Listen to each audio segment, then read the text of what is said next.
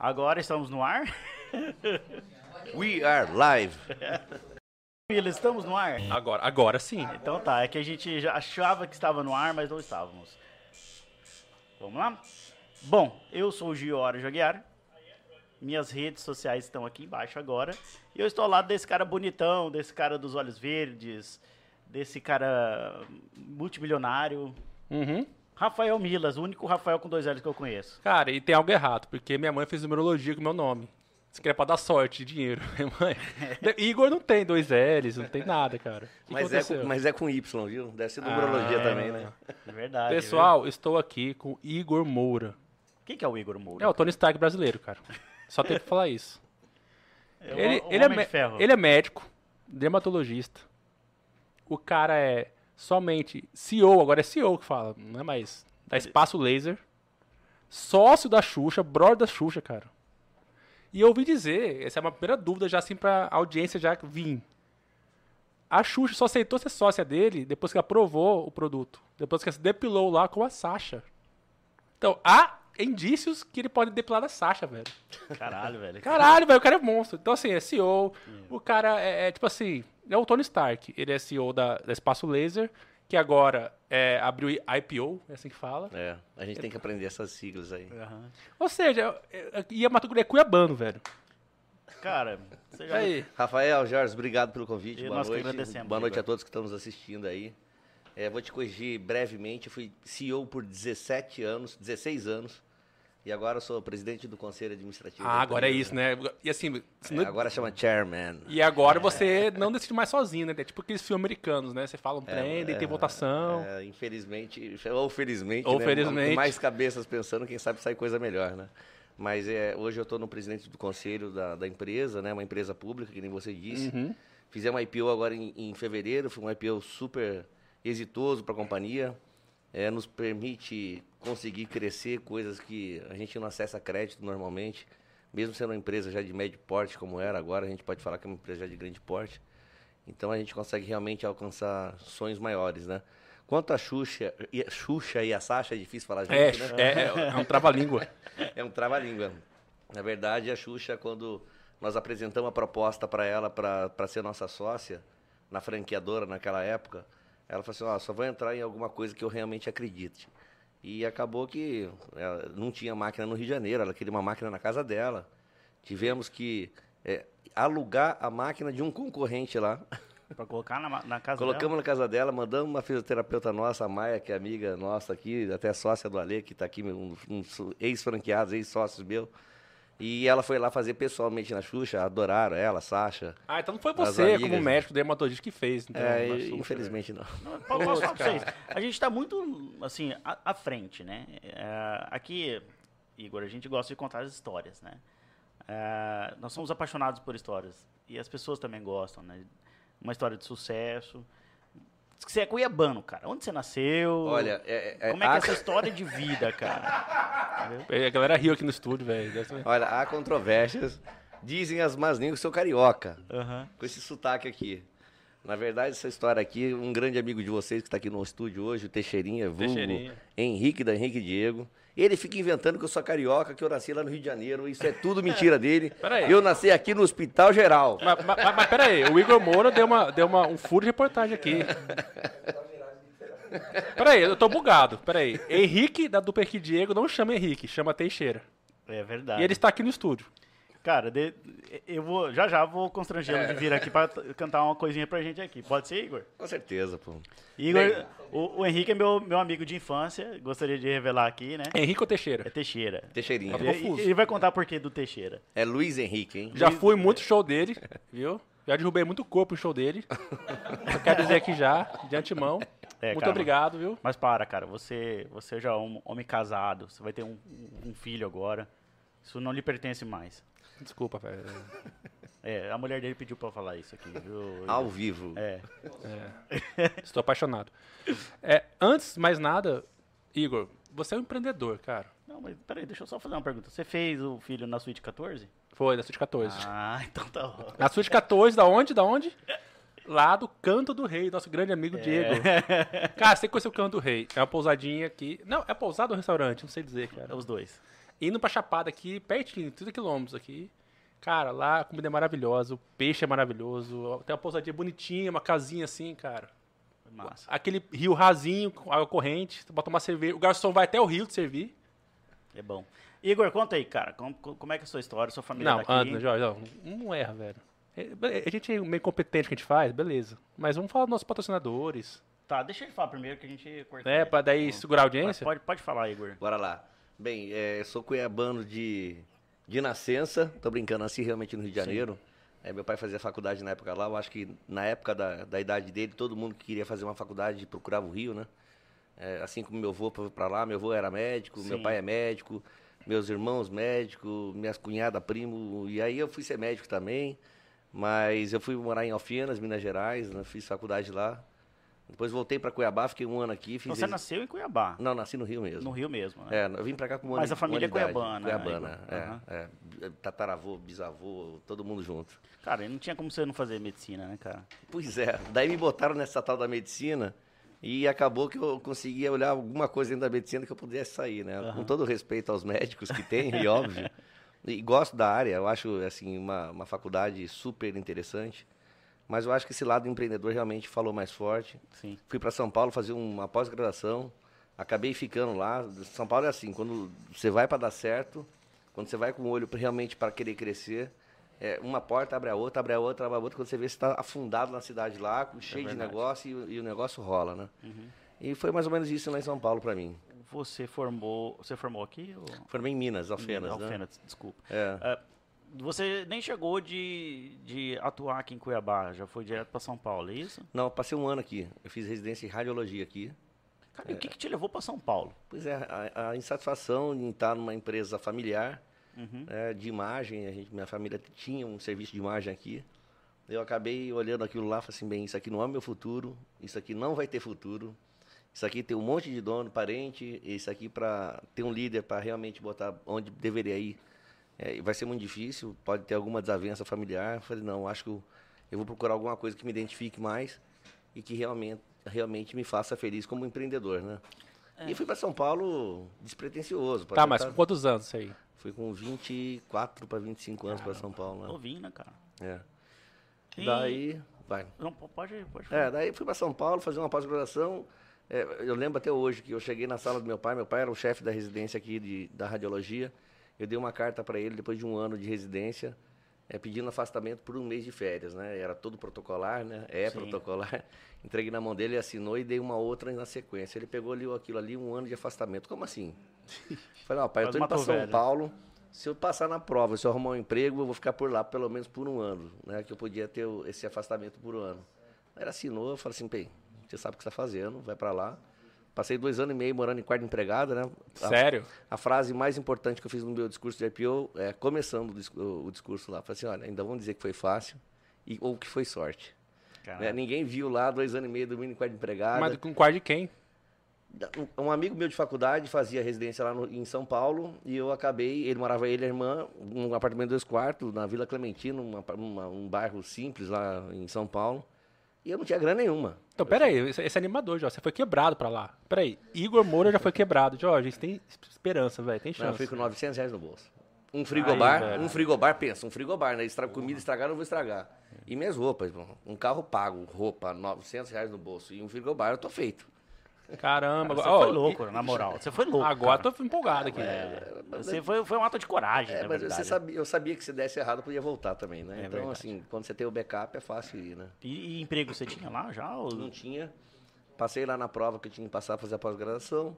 Fui procurar mé- é, mé- emprego de médico de trabalho. Né? Médico de trabalho, ou você fica naquele consultório esperando as pessoas irem lá, ou você faz visita nas empresas. Imagina São Paulo daquele tamanho, não conhecia a cidade de São Paulo nenhuma, nada. E me- ofereceram um, prego, um emprego que eu deveria saber andar em São Paulo. Naquela época eu não tinha Waze, né? E falou assim, você vai visitar as empresas na, na cidade de São Paulo inteira. Você conhece São Paulo? Eu falei, totalmente. Eu com a palma da minha mão. Porque era o emprego, né? Salário de 1.600 reais, deu para comprar o primeiro é, guia quatro rodas. 70 mil Caraca. quilômetros em dois anos andei lá dentro da cidade. Puxa vida. Entra num, num ponto que assim, ah, todo mundo olha o empreendedor e fala assim, porra, mas ele também teve momentos foda, né? De, de, de seus altos e baixos. Você também teve baixos. Só que você se, se recorda, assim, de algum baixo que... Por exemplo, vou dar um, um exemplo bem claro. Lobão, quando fez uma, aquela música Me Chama, ele disse que tava na maior bad, assim, sabe? Ele tava, tinha cortado a luz dele, tanto que ele fala, né? Nem sempre se vê lágrimas no escuro. Você, teve, é boa. você teve algum momento desse, cara, de... Cara, daí eu fui morar com dois outros cuiabanos, né? O Gustavo Canelas, amigão, irmão meu, Everson Lopes Xodó. Acho que muitos conhecem aí. Gustavo Canelas eu conheço. É, é, é filho do senador, falecido senador Canelas, irmão do Rodrigo Canelas, eu acho que... E fomos morar lá e por lá, por assim, a gente cortava, o- se tivesse mais de uma conta de luz por mês, cortava mais duas, tá? então, se é por conta de luz cortada, que sempre a culpa Tinha. era do outro, né? Aham. Não, mas esse mês era a tua- conta de luz. É igual o Rafael aqui. Aqui é assim. Então, a gente não tem, não tem nada fácil na vida. É que assim, os baixos da vida não são, não é que não é que seja baixo, é que são fases. Você tem que passar por isso. né? Hoje eu acho que as pessoas cada vez querem mais o imediatismo e querem um resultado é, hoje, né? É, Querem um IPO amanhã. Vou fazer uma empresa, tenho uma ideia brilhante aqui e eu quero até final do ano fazer um IPO. Gente, não é assim que funciona. É verdade. Não é assim que funciona. E- Tem que trabalhar. Cara, ó, isso aí é estimulante, Jorge. Que tá falando. E eu vou pegar muitas dicas de empreendedorismo, porque a gente quer, isso aqui é um negócio nosso. Hoje a gente tá embaixo, igual você falou, teve um dia. Mas pra isso, primeiro passo, vamos falar do nosso. Ó, a Paola tá aqui já no chat cobrando nosso patrocinador, cara. Então vamos falar de patrocinador, que são as pessoas que... Vamos faturar, né? A Paula se conhece, eu acho. Paula Carlini. Um excelente que conheço. Que trabalha com seu amigo Sim, sim, Euclides sim, sim. Jornalista, sim. excelente pro jornalista. É, pessoal, primeira ah, das pessoas que nos patrocinam Ó, é você que ele tá está analisando, tá? é você que está assistindo o nosso programa. Então, você que está ah, acompanhando essa- esse nosso bate-papo com o Igor, desde já, aproveite, curta esse vídeo, compartilhe, se inscreva no canal, que isso foi muito importante pra gente. Além disso, nós temos o, o Restaurante Cheiro Verde, foi o nosso primeiro patrocinador quando, a gente, quando tudo era mato aqui nesse programa, na nossa ideia. Foi um cara que no- investiu, colocou dinheiro nesse programa, que é nosso querido amigo Eresne, que daqui a pouquinho vai trazer um negócio pra você comer bem legal aqui. É. Estamos aguardando ele aqui. Temos também o restaurante Japidinho, do nosso querido amigo Fernando, que sempre manda as coisas legais aqui pra gente, um ceviche. Hoje a gente tem um outro patrocinador aqui que você também vai comer. Cara, aqui a gente bebe bem e come bem, viu, Igor? Você Dinheiro tá não em tem, mas a gente tem comida e bebida. Tá garantido. né? O, o Japidinho. Ah, uma coisa legal aqui pro Igor conhecer é a Ah, eu empresa posso falar, cara? SPM Investimentos. E isso aqui, você tem que conhecer esse cara, o nome dele é Wesley. Ele é é uma médico empresa. também. É médico, verdade. Ele é médico e também investidor, é um cara brilhante. Ele abriu uma empresa para criar empresas no exter- no exterior. Por exemplo, digamos que tudo menos política e quisesse abrir uma filial lá em Nova York. Ele só é- conversa com o Wesley, Wesley, quer abrir uma filial em Nova York. Ele faz toda a parte burocrática, ele vê o melhor lugar. É um cara muito inteligente. Porque hoje em dia o Brasil é outro assunto, ele vai- entrar a política, tá difícil. Imposto, governo muito doido, satisfação, tipo, sei lá, né? Caos político, caos econômico. Então, juro, imposto alto. Então, quem, não sabe, quem, quem sabe não é hora, Jorge, de investir em outros países mais equilibrados, imposto mais baixo. Você sabe o que é isso, né, Igor? Você tem uma empresa no Brasil, É, cara. mas eu prefiro o Brasil, hein? Aí, aí sim, cara. É um assunto que eu ia adentrar com você. Dizem que como que é um negócio que falam que o, o Brasil é uma bosta, mas é, uma, é ótimo morar e que lá fora é ótimo, mas é uma bosta pra morar. É mas isso, é, É, isso. isso. É. Aham. E é uma empresa de investimento também, que você fazer investimentos. E a empresa IMG Mídia Visual, que fez toda a nossa parte de comunicação. Essa placa bonita, tudo que a gente está aqui dentro do estúdio. Esse estúdio foi tramado, pensado pela galera do Diego lá da IMG Mídia Visual. E hoje a gente também recebe essa pizza maravilhosa do Tolentino, do marido da cozinha. A melhor pizza do Mato Grosso, com Você certeza. vai comer essa pizza de banana brulê, cara. Você, é inesquecível. Essa é a melhor pizza doce que, na- daqui de Cuiabá não tem outra melhor. Pronto, falamos. Acho que sim. Tá faltando um, patro- um patrocinador, cara. Hum. Espaço Laser. É, Porque eu, te- eu tenho um Eu problema. tava sentindo isso. Cara, eu, te- eu tenho um problema. Olha, eu vou passar vocês para a área de marketing, que agora, sim, a empresa pública Ah, tem tá. que ser submetida a um conselho. Ah, Meu Deus do céu. Eu não tenho autonomia para isso. Porque acontece, eu, eu vi que você teve uma ideia genial nos anos 2000, pensando nisso, né? Naquela época lá, pô, depilar galera. Tá na moda ficar depiladinho, cara? Porque assim, eu tenho uns pelos nas costas aqui, cara. O Jorge também tem. A gente se vê pelado às vezes, porque a gente trabalha junto e tal. O Jorge tem uns pelinhos aqui assim, cara. E eu queria saber se o Jorge poderia um dia lá depilar. Com, com certeza. Meu pé da barba aqui Com também. certeza. O meu foi feito há 17 anos atrás. Nunca mais nasceu? O pé da barba Não, aqui? tem, um- tem uns fiozinhos aqui. Posso mostrar outras coisas também. Pode, por favor, por favor, cara. Eu agradeço. Não, cara, ele é o, velho, o Igor Moura, velho. Vê, cara, senta ver. É o Tony Stark É brasileiro. o Tony Stark né, cara? brasileiro, cara. Mas é verdade, falando sobre homens, né? O, o sexo masculino. É, cada vez mais vai subindo, né? Quando eu comecei lá, obviamente a gente não media, mas quando começamos a medir era por volta de 2% do nosso público. Hoje já está em 10%. É, países, é, a gente sempre é, acaba sendo um reflexo dos Estados Unidos e Europa, né? É, países como Espanha, Itália, Estados Unidos, que são países que são mais é, avançados com a depilação laser, é, eles estão por volta de 30% para o sexo masculino, né? Então a gente tem um mercado muito grande aí para crescer, não, não por isso que nós colocamos o Gabriel Medina como hoje um dos sponsors nossos da empresa, né? Então, ele depila lá também, cara, o Gabriel Medina? É, os- É, é pela ética, eu não posso contar quem Ah, depila mas e deve o que ser, cara. depila, Sabe por pô. que deve depilar? o, o surfista não deve ter pelo, né? Então, deve ajudar na aerodinâmica lá, velho. Deve depilar tudo, cara. Você já É. surfou com ele já? Eu vi De vez em quando cara. a gente pega uma onda lá em É? Maresias, pô, lá na Massa. 20, pô. Top. Cara, olha a vida dele, velho. Pega onda com o Gabriel Medina. Eu dou umas dicas pra ele. pô. Dá mais dica, velho. Então, Não Jorge- entra não hoje, vamos tomar uma comigo, a dica é, essa. Então, Jorginho, você tá liberado pra fazer uma depilação nas costas, cara. Na virilha. E aquela lá que a Anitta fez. É a lombar estendida, fica mais fácil de falar. A lombar estendida é, É. o nome. É só, chegar, é só chegar em qualquer espaço laser e falar, ó, o Igor liberou aqui. Tá Não, na eu não libero dele. nada, pô. Tá na conta, Não. do, tá na conta do Igor aqui. Eu vim aqui fazer a lombar estendida. Exatamente. Uma forma educada de se falar. Cara, a gente tem muito assunto. Espero que seja, seja, seja gelado, cervejinha. Tá ótima. Tá com fome? Tá ótimo. Vamos começar a pizza daqui a pouco. Vamos, porque ó, tem muito, muito assunto. Um deles é esse que eu queria saber de cara, que é, é o que te levou a, sei lá, o cara que foi com 900 reais pra São Paulo, do cara que, tipo, um dia chamou a atenção da Xuxa pra virar sócio. Por que você pensou em depilação, cara? É, é, o gap, é- o gap aí é longe entre ver a depilação e ver a Xuxa, mas vamos começar pelo começo, né? Cara, eu fui fazer uma pós-graduação em estética, né? E eu fazia estágio, obviamente eu tinha que engolir tudo que eu podia engolir sobre a matéria, né? Era, era muito, muito recente ainda no Brasil, é, é, fazer botox, preenchedores, peelings, depilação a laser, né? Então, é, era uma tecnologia tão nova que essa máquina que a gente trabalha até hoje, que eu tenho exclusividade de uso, essa máquina, ela estava no, no médico, eu fazia um estágio gratuito, óbvio, né? E ele era presidente da Sociedade Brasileira de Laser, e tipo assim, ele tinha umas 10 máquinas de um monte de coisa. E o cara não dava atenção para depilação. Eu falei, cara, a máquina tá ali, tá trabalhando sozinha. Aquela ele tá ali, ó. fazendo outra coisa. E ele não tá dando atenção para ela. Isso aqui é muito maior do que tudo que ele tem aqui dentro. Caralho, velho. E o cara não conseguia enxergar isso. É a visão do empreendedor, né? Você chegou, no negócio Eu- em algo. A máquina só manda construir e vou colocando nos lugares, né? Sim. Obviamente, pô, eu ainda tinha os 900 reais no bolso, né? né? Era só isso que tinha. Então, eu fiquei ali batendo cabeça, aprendendo, aprendendo, aprendendo. Acabei no, e trabalhar numa das clínicas desse, desse médico, o Charles Yamaguchi, é um, é um grande. é, eu olho para ele como um cara que realmente me, me ajudou muito. É, e, e foi com essa máquina, trabalhar com essa, com essa mesma máquina de depilação a laser. E aí, eu, cara, eu precisava sair daquilo, consegui, por fim, comprar uma clínica que eu trabalhava lá em Moema.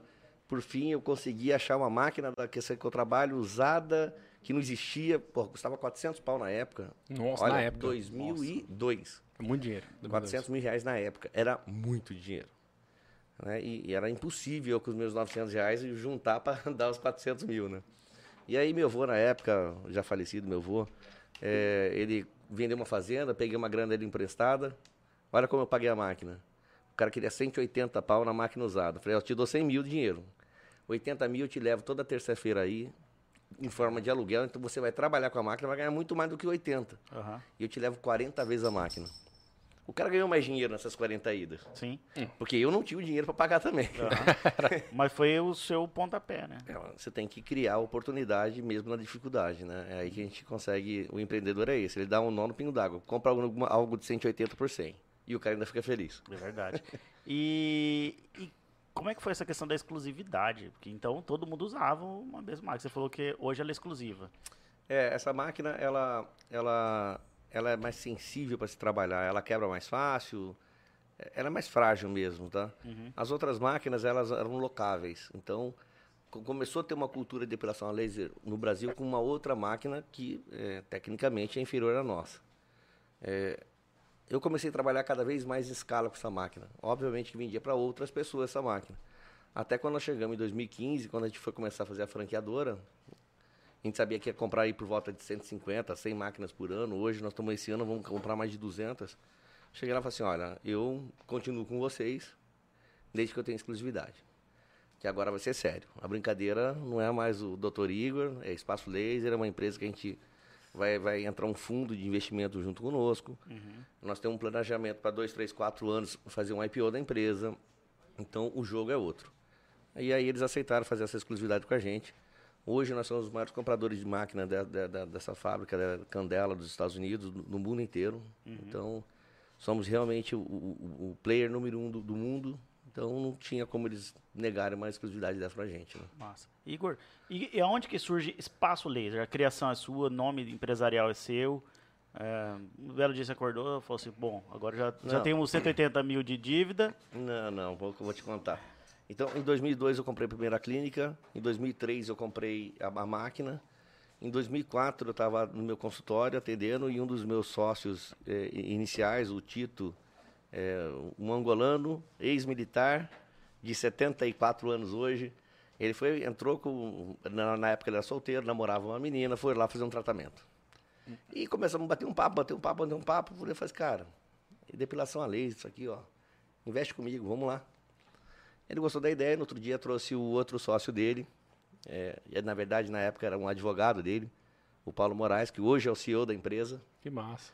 É, e, e eu apresentei aquela ideia, falei, cara, eu tenho ideia de porra, montar em shopping, isso aqui botar um monte de gente trabalhando e a gente dá fazer uma puta empresa. Mas naquela época, montar um monte de shopping, Imagina. uma puta empresa Inim- era umas 10 lojas. Não, inimaginável ter uma, uma empresa de depilação no shopping, né? Década de 2000. Que... É, E era, foi difícil, porque em 2004, quando nós procuramos o, o Morumbi Shopping, que foi a primeira loja nossa em shopping, os caras passaram mais de três meses tentando entender o que, que eu queria montar uma loja de depilação dentro do shopping. Pois é, ninguém imagina. Não, então, É, pera de- lá. A- O paradigma já era foda. Porque, primeiro, depilação era com cera. É. Vamos falar bem na real, né, cara? É, é, Até hoje ainda tem bastante Não, público não. com depilação a cera. Gente, é 95,1 faz com cera. Então, cara... é- Por cento. E aí, de repente, ou seja, você já quebrou o primeiro paradigma. Segundo, ah, da, da depilação por cera, você fala assim, não, agora a gente vai depilar por laser e vai ser no shopping. É. Cara, você, É. sério, você é muito fora da casinha. É, pois é, mas eu vou te falar por quê. Porque, por que o shopping, né? É, eu já tinha uma nessa, Genial, eu já tinha nessa altura, uma, eu já tinha nessa altura uma loja de rua, uma clínica de rua, na verdade, não era espaço laser, era a clínica X Igor Moura. E, e, e aí eu falei assim, cara, para eu conseguir realmente alcançar mais pessoas, eu tenho que ter publicidade, tem que ter marketing. Ninguém conhece. Uhum. Se eu montasse em outra loja de rua, eu ia abrir e esperar quem entra lá dentro. Eu falei, gente, a gente tem dinheiro o seguinte, ou a gente faz propaganda, ou a gente bota num shopping, e faz os dois. Então Verdade. botamos no shopping, né? Foi uma aposta certa, é, porque a marca começou a ser conhecida, as pessoas passavam lá e, por curiosidade, acabavam entrando. E foi, obviamente, que no começo era muito difícil e teve todos os passos aí pra gente conseguir é, melhorar a captação de clientes novos, mas... Como que você administrava ah, a questão do investimento de, por exemplo, para o cliente? Que eu, eu deve ter tido uma estratégia muito grande. Que, por exemplo, a cera, se nós pensarmos no custo, ele é menor, mas a pessoa, a mulher ali, ela tem que fazer mais vezes. Aí ao passo que o laser, ela tem um custo, se comparado à cera, maior, mas ela fica tipo anos sem. Não, essa conta é fácil de fazer. É, É. pois é, mas. É, eu sou de humanas, cara. Mas a gente tem 95% de que ainda fazem um. Dói pra caramba de cera, velho, sabia? Não, não, é que assim, 90, é- é por desconhecimento, né? É por desconhecimento. Hoje, se você pegar e entrar com uma menina de 13, 14 anos numa, numa clínica de cera e falar, eu, eu gostaria de fazer o corpo inteiro pro resto da vida. Faz um cheque aí de 70, 80 mil reais que eu vou gastar. Sim. Verdade. Olha que argumento né? bom, cara. Então, e você vai a cada 15 dias. Interessante, né? Não é que você faz 15 dias, fica lisinho 15 dias, depois vai lá, começa a... Não é. Uhum, Você tem que, a mulher, a mulher, o homem, espera o pelo crescer um pouco, é, daí- tem essa. daí, quer dizer, passa ali uns 3, 4 dias, 5 dias que não, não tá legal. Depois depila, fica irritado, fica vermelho, mais uns dois, três, quatro dias, daí fica Costa pra caramba. Daí faz, passa uns 10, 15 dias ok. Depois começa a nascer de novo, ou seja, e vai lá e gasta de novo, vai lá e gasta. E hoje em dia é questão de tempo, né? Questão do meio ambiente. Ninguém leva em conta o que se desperdiça, o que se joga no meio ambiente de cera e de lâmina. Lâmina por volta de 400 anos para degradar. A cera por volta de 150 anos para degradar. Caramba, cara. né? Então, assim, é uma quantidade absurda. Nos Estados Unidos, até hoje, se descarta 2 bilhões de lâminas por ano Meu Deus. que demora 400 anos para degradar. Então bota 200, 2 bilhões vezes 4, daqui um dia vai ser só lâmina no, Isso no não é mar, pô. discutido, cara. Eu não sabia disso. Eu. Pois é, mas é que assim, apesar da gente saber isso há muito tempo, o, o tal do ISD que hoje todo mundo fala, né? É, essa, parte aí o, de meio ambiente, ninguém olhava. Né? Então hoje em dia é bonito falar. Mas a gente já sabe disso faz tempo, né? Cara, sabe, sabe por que a gente trouxe você aqui, na verdade? Porque a gente quer dicas pro nosso negócio. Você é um cara que teve uma ideia genial né, nos anos 2000 de depilação. Quem dizia, cara, naquela época lá, sei lá, depilação a laser, tipo. Eu tenho 38 anos, eu lembro da 10 2000, ninguém falava disso. É. E você tem uma ideia mais louca, abrir em shopping. Não, vou te dar qual que é a mais louca e a mais que mais deu sucesso pra gente, que foi realmente é, disruptivo pro nosso negócio. Eu acho que de 2004 até 2000 e 2010, a gente é, ia no crescimento orgânico, realmente botava em shopping lá, pelo amor de Deus, alguém vai entrar? Vou te dar um exemplo de alguém vai entrar. Uma vez eu atendia, né? Uma vez eu lá no balcão da loja, vazio, sem ninguém agendado, param duas mulheres com carrinho de bebê, as duas com carrinho de bebê, olham para lá, olham para dentro, olham para lá, fazem entra, entra, entra, entra. Entraram. Entraram. E perguntaram onde que poderia largar as crianças com carrinho de bebê, porque leram lá espaço lazer. Meu Deus, E a- E, achavam que e acharam que lá seria um lugar para deixar as crianças para brincar, Sim. enquanto elas podiam fazer. Meu Deus, Eu falei, cara. Mas pera, pera, eu pode deixar as crianças aqui, mas vamos fazer uma depilação a laser que eu te explico como funciona. É, te- tem o espaço kids, já deixa as crianças ali e já faz depilação. Pois é, então assim, nessa época era realmente muito difícil. Em 2010 ap- apareceu aquela onda da venda coletiva, né? É, Groupon, Peixe Urbano. E nós somos os maiores vendedores de, de serviço de todos os é, é, sites de venda coletiva do Brasil. E isso aí nos impulsionou muito. E ali eu entendi que, por falta de cultura, esses 94%, eles precisam testar, precisam ter a experiência do que é uma depilação a laser, para pelo menos saber diferenciar se dói, Perfeito. se queima, se é muito caro. Mas dói, como cara. funciona. Doer, dói, tem que doer. Né? Só que dói muito menos que a cera. É, mas E dura quanto isso- tempo? Se eu for, de- digamos, tem um amigo meu que quer depilar a virilha.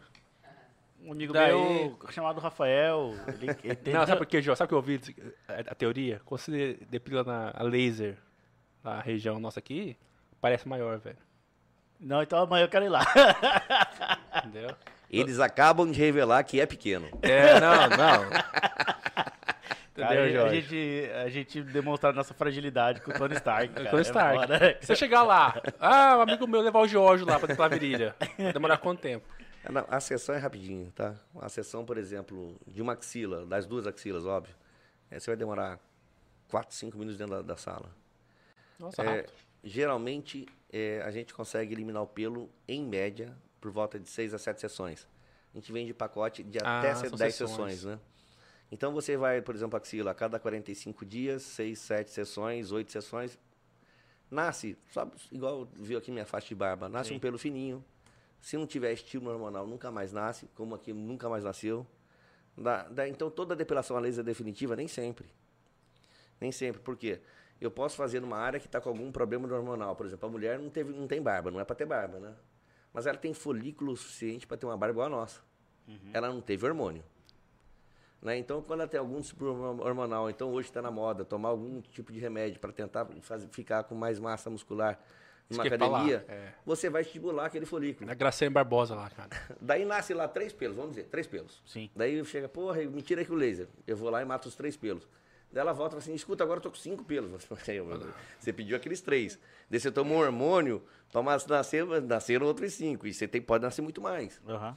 Então, o termo de depilação definitiva tem que estar muito claro. O pelo, quando você mata, quando você consegue eliminá-lo, quando ele tem a espessura ideal, a cor ideal, a profundidade ideal, quando você elimina o folículo, ele é definitivo. Esse, esse folículo nunca mais nasce. Tá, mas peraí, você é o Tony Stark brasileiro. Eu acompanho esse Instagram desde a época da campanha do Euclides. Eu te conheci na campanha dele. Pô, eu te vejo, vejo de helicóptero, de avião, praias maravilhosas, Tudo emprestado. mulheres maravilhosas, cara. Falei, tá, você tá casado ou tá solteiro? Tico, tico, do Chiou, o microfone Saiu do ar, pô. Chiou o microfone aqui, cara. Ele não pode falar, cara. Por que seus Não, não, eu, contratuais? eu não estou, eu não estou casado. Não, tá casado. Sabe por quê, Jorge? divorciado. Um cara desse, quando eu olho o Instagram dele, e falei, cara, ele é que médico. tomar uma cerveja. O cara é médico. O cara é dono da Espaço Laser, velho. E se você olhar pra mim, eu tô meio gordinho, porque por causa do podcast. Tomar cerveja, comer pizza aqui do Tolentino, tal, né? Japidinho. É, se eu fosse pedir uma orientação é, sobre depilação laser pra homem, você orientaria, tipo, um pouquinho nas costas, virilha definitiva ou não? Cara, o que te faz feliz? Não, pô? não sei, cara, mas você é Não, o cara tá lá da Maresias. No mundo de hoje, cara, se você é feliz ter pelo, tenha pelo. Eu acho que assim, eu acho que é o que a gente Tá, prega lá. Massa. Mas é os- o homem tá feliz quando as mulheres estão felizes com o homem. Ah, não, mas daí se você perguntar o que, que as mulheres preferem, Isso. não sou eu que prefiro, mas o que elas O que elas preferem é preferem? lisinho. é, Lisinho tudo? é. Zero, eu, igual bebê? eu acho que pode-se dizer que os 98% das mulheres preferem, Aí, preferem Jorge, lisinho. ainda parece maior, cara. Vamos lançar uma enquete aí, responde aí sim ou não. É, mulheres, vocês Prefere preferem? lisinho, ou- Lisinho ou ou, peludinho? ou peludão? ou Tony Ramos? Não, Cara, o Não, Tony não, Ramos mas- ia dar trabalho não, pra você, mas, mas cara. isso é verdade, isso é verdade. Ó, você acabou de bater um ponto aqui, o Tony Ramos, que foi um ícone de homem sexy, bonito, viril do Brasil. Pô, o cara é uma peludão, velho. Pois é, mas era, era o que eh, dava a- o, o homem viril, né? Hoje em dia, e todo mundo se espelha no, nessas pessoas que realmente no- no- nos, nos mostram, né? que o marketing nos mostra, né? Hoje em dia, qual, qual, qual marketing mostra um cara peludo? Nenhum. Gabriel Medina tem pelo? Não, Cristiano Ronaldo tem pelo? Não. O Neymar tem pelo? Me lembra um pelo. O Neymar não tem testosterona, né, cara? Ele apanhou da mulher lá no- na França. não cara. tem, cara. Ah, ele no máximo teve barba. Barba, apanhou da mulher. barba que, Não, né? a, bar- a barba. que rolou. Mas você Mas vê no qualquer pelo- um tirar uma camisa, não vê ninguém, e pri- principalmente o pessoal de esporte. Não É é, que não tem no peito, não tem no braço, não tem na perna, não tem lugar Cara, nenhum. certeza que ele não verdade. tem, Jorge. Igor não tem. Ele, tá falando, ele falou que 90% Ah, eu, das sou, eu, mulheres não sou, eu sou meio índio, cara, aí, ó. Eu Aí, ó, tem eu, eu li uma matéria, que eu achei, cara, achei genial. Eu posso fazer aquela piada minha, Jorge? Já? Pode, tá na hora? pode fazer. Pode fazer. Porque assim, eu sou seu fã, velho. Torço por isso aqui, né? Você sabe que eu sou seu fã. Sou fã também do Euclides. Grande homem. Cara, que time você torce? Eu, São Paulo. Porra, Oi! velho! Toca aí, porra. Aê, Gão. Então perde, perdemos outro dia Cara, aí. Perdemos ontem. Palmeiras. Ah, foi, foi. É Palmeiras, foda. né, velho? Ele é foda. É que Agora- o Felipe Melo é muito amigo nosso, né? Ali, ali tá aqui, o Felipe Melo. Outro dia perguntaram, brincando lá na RTV pra mim, você quer que o São Paulo ganhe ou que o Palmeiras ganhe? Eu falei, deixa um a um, tá bom, o Melo é meu amigo. Porque, ó, você é São Paulino, roxo, né, gente? E o Palmeiras tem mundial, né? Não tem. Não, isso é fato. Não tem mundial. Não E é você é fato. tão herói que você, quando o Palmeiras teve um cara lá que teve algo parecido com o Mundial, você tomou dele. Que foi uma modelo russa, velho. Cara, a única coisa que o Palmeiras tinha de mundial. coisa de a- mundial, você tomou dele, cara. Vamos falar de política. Isso eu li na, Isso eu li na imprensa. É, mas a imprensa nem sempre... Então é mentira, cara. Então, Você foi meu herói puro? Eu falei, cara, filho da puta, chupa. Pensei. É verdade. Mas acontece. O todo Palmeiras, destaque, ganhou, né? o Palmeiras ganhou da gente, mas o Igor foi lá e honrou a gente, cara. Valeu, Igor. Mas você se incomoda com essa pecha de, que foi criada por mim pelo Jorge, de Tony Stark brasileiro, cara? Porque eu não sou, né, meu? Tem muito aí que merece esse título, talvez, Uhum. mas não eu, pô. Aqui no, aqui no Brasil? Porra, Quem seria?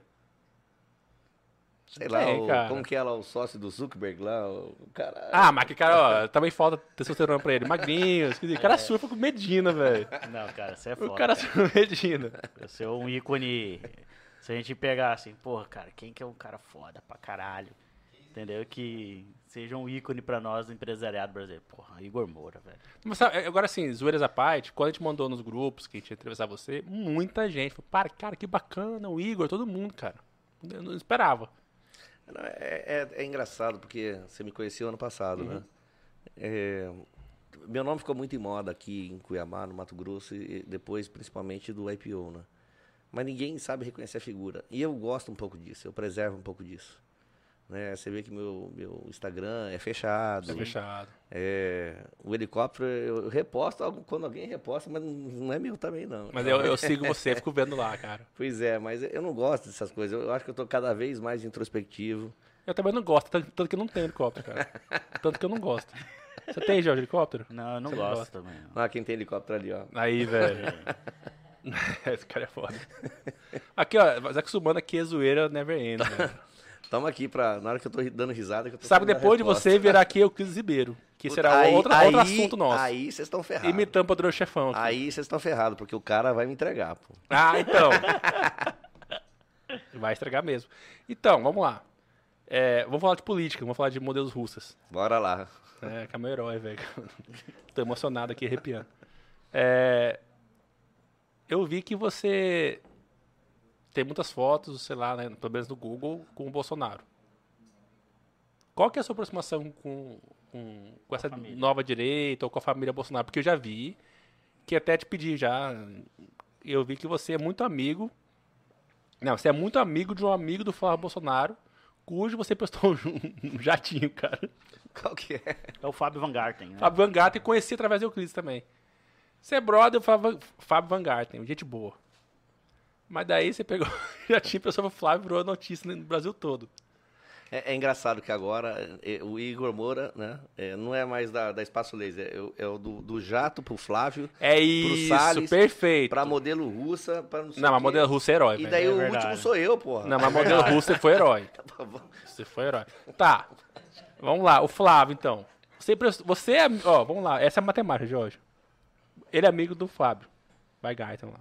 Uhum. Só que ele prestou jato pro Flávio. Significa que um dia ele pode prestar pra gente, cara. Porque eu sou amigo do Euclides. Não, não tenho dúvida. Não tenho dúvida. Então, se um dia quiser tirar uma onda, velho. Se um dia o Euclides falar assim, olha, traz pro meu adversário vocês, pode, pode mandar. Caramba, Ah, Jorge! vencemos na Vencemos, vida, velho. Ó, vou contar essa história. Chupa. É, até pra, pra, pra É bom, deixar, é- deixar mais claro. É né? isso, a ideia é esse programa. O Fábio Van Garten é um irmão meu. Irmão meu, irmão do Ale que tá e aqui. gente boa pra caramba. É, é vizinho de casa lá na praia. que Nós fiz- fizemos um Big Brother lá, né? E o Henrique já tá morando lá. O Ale, o Fábio. A gente tem o nosso, nosso mini cluster lá. Porra, velho. Leva, leva nós um dia lá, cara. Bora! Mas assim, a gente não tem dinheiro, cara. Não, bora. Lá, lá tem quarto. Tem suíte, tem 14 suítes pra 14 ficar lá, né? Tem de 14 lá? Quer falar na 14? Eu quero ficar na 14, viu? Também, velho. Mas o Fábio já conhecia ele há, há uns, há uns 3, 4, 5 anos atrás de ele entrar na política. E por sorte, o cara ajudou ali a. é, apresentou o Bolsonaro antes da campanha para alguns empresários. Eu estava na mesa e alguns mesmo, eu acho que uns 5, 6. Eu levantei ele lá e falei assim: esse cara vai ser o presidente da República. Todo mundo, ah, você é louco, você é louco. Eu falei assim, cara, o Brasil tá de saco cheio. Precisa de alguém que fale verdade. Pau na mesa ali. Exatamente. O cara, às vezes, passa do limite falando, passa, mas você vê que ele realmente quer fazer algo de melhor para o país. Mesmo que as pessoas não concordem com a ideia dele, mas na cabeça dele tá fazendo melhor. Sim. Tá? Pelo menos tá roubando, né, cara? Nem o governo aí. Cara, bem, O, país é, o país é diferente hoje, né? A gente tem um país É, diferente. a gente é, é até difícil, eu eu falo muito dentro do negócio, a gente tem que comparar coisas comparáveis. Não tem como a gente comparar um país que teve Covid com qualquer outra época no mundo. A não É. ser que a gente tenha tido uma guerra A antes. mesma coisa que, comparar com a peste negra lá, falar, não tem. É, é, é uma peste negra moderna. É, é muito difícil. Então, assim, é- é, não tem como você falar assim, porra, o cara fez, não fez. Cara, ele fez o que pôde. É, é minha opinião, tá? Poderia ter feito mais pela vacina, é, se ele acreditasse que aquilo naquele momento, naquele momento. Porque a vida, não é, a, a vida é um filme, não são frames, tá? Né? Boa. Então você tem que estar sempre vendo. Hoje você acredita em uma coisa, amanhã pode acreditar em outra. Sim. Daqui um ano você fala assim, eu estava redondamente enganado. Né? Então, É pode- o evolução, julgamento, o julgamento humano pode ser falha de algum momento e pode ser corrigido em algum momento. Uhum. Mas de fato ele estava pensando em economia, estava pensando num país como um todo, e hoje nós estamos vendo a consequência disso, né? Mas voltando pro Fábio Van Garten, Cara, isso te abalou, cara. Você ficou puto no dia. É, quando você vê no imprensa, porra, merda velho. dessa imprensa, filha da puta, fica levantando essa... Porque às vezes eu pego a caminhonete do Jorge emprestado, mas não, Desculpa não os tá na imprensa. cara, mas deve dar uma É, é, vontade de você... é, eu não posso falar isso aqui, senão amanhã sai no jornal aqui de novo isso. Aham. Não, acho que Mas, não cara, mais. eu de que- boa, meu. Não, não mais não, sai. É? Sai. Se der alguma coisa. Aliás, eu gosto que me, me, me botem junto com o Salles, que é outro amigo meu. Aham. tá? Quando tava pegando fogo aqui, eu botei ele, trouxe pra cá, paguei um avião pra eh, visitar lá o Pantanal. Eu lembro desse dia. Ninguém sabe. Mas assim, por quê? Porque ele tá preocupado, é minha terra. Aham. Boa, né? O que ele podia ajudar? Era quase nada? Quase nada, porque tava, tava em chama o negócio. Né? Só que as pessoas gostam de olhar o lado mal da coisa, né? O que eu tenho de relação com o Ministério do Meio Ambiente? É porque eu desmato muito? Não. Desmato. Você você desmata, entendi, saquei, desmata. Claudio Hanna. Hã? Claudio Hanna é Amazônia. Só pode Ele ser, cara. Porque o que, tem uma- o que tem a ver a minha empresa, uma empresa totalmente privada, que depende de zero do público, Zero metro. pro Flávio Bolsonaro, pro ministro Salles, eh, pro, pro Fábio Vengart, que é meu irmão. Aham. Entendeu? Obviamente conheci todos eles dentro da casa do Fábio. E ficaram amigos, colegas. Eu, eu acho que eu posso ligar para qualquer um deles agora aqui, vou me atender. Ah, se, se fudeu, velho. Não falasse isso. Sabe por quê? Você não sabia que estão assim nosso programa. Aqui a gente tem um, um quadro. Ligue para ele. Eu fiz aqui, Exatamente, eu fiz o. Nenel ligar pro Mauro Mendes. Só que daí eu fiz o Mauro Pedro, Mendes? não- Eu Ah, fiz Mauro o Pedro Tax ligar pro, pro Nenel. O Nenel pediu assim, eu constranho as pessoas, velho. Mendes. Não, não, mas aqui, aqui vai dar merda pra mim. Tá, então vamos fazer um desafio leve pra ele. Desafio leve. Ah, pra quem que ele vai ligar? não, não, não, não, não. Pro Euclides, vai. Ah, o Cris vai atender e vai, falar merda aqui no telefone. É, é, a ideia é essa. Essa é a ideia. Ó, agora sim, só pra dar um, um parêntese. Onde é que eu acho que nosso, nosso programa aqui, nosso projeto, nosso negócio é genial? Por isso que eu quero que você nos dê dicas e tal, é ser genial. Podcast tá rolando no Brasil todo, no mundo todo. Só que o nosso, a gente deu um, um plus. A gente criou um site de notícias que tá indo pro ar agora, semana que vem. Só que site de notícias diferente. Não de notícias pautado pela imprensa convencional. Site de notícias pautado pelas conversas que temos aqui. Com essa linguagem leve, essa linguagem verdadeira, essa linguagem. E outra, nós temos um lado. Nosso editorial é de direita. Eu sou um cara liberal, o Jorge é um cara conservador, nosso jornalista é de ultraliberal. Então, assim, nossa pauta é essa. Como os Estados Unidos, Estados Unidos, os veículos eles se entregam, né? Não tem problema. Então aqui não vai ter aquela coisa que as perguntas quadradinhas assim, ô Igor, Cara, eu vou embora. Eu não sou, eu não sou liberal nem nesse É. não é aquela coisa, Igor, o que você Adoro me o controle diz é... estatal, né? Aqui não, aqui são perguntas de pessoas comuns mesmo, né? É, eu acho que realmente é, falta isso, principalmente na na imprensa. Hoje você assiste um jornal, é capaz de você não entender o que estão falando. É isso, você traduziu, é isso. É, eu falo muito dentro da empresa, quando as pessoas estão lá falando para nossos colaboradores, você tem certeza que ela entendeu? Pois é. né?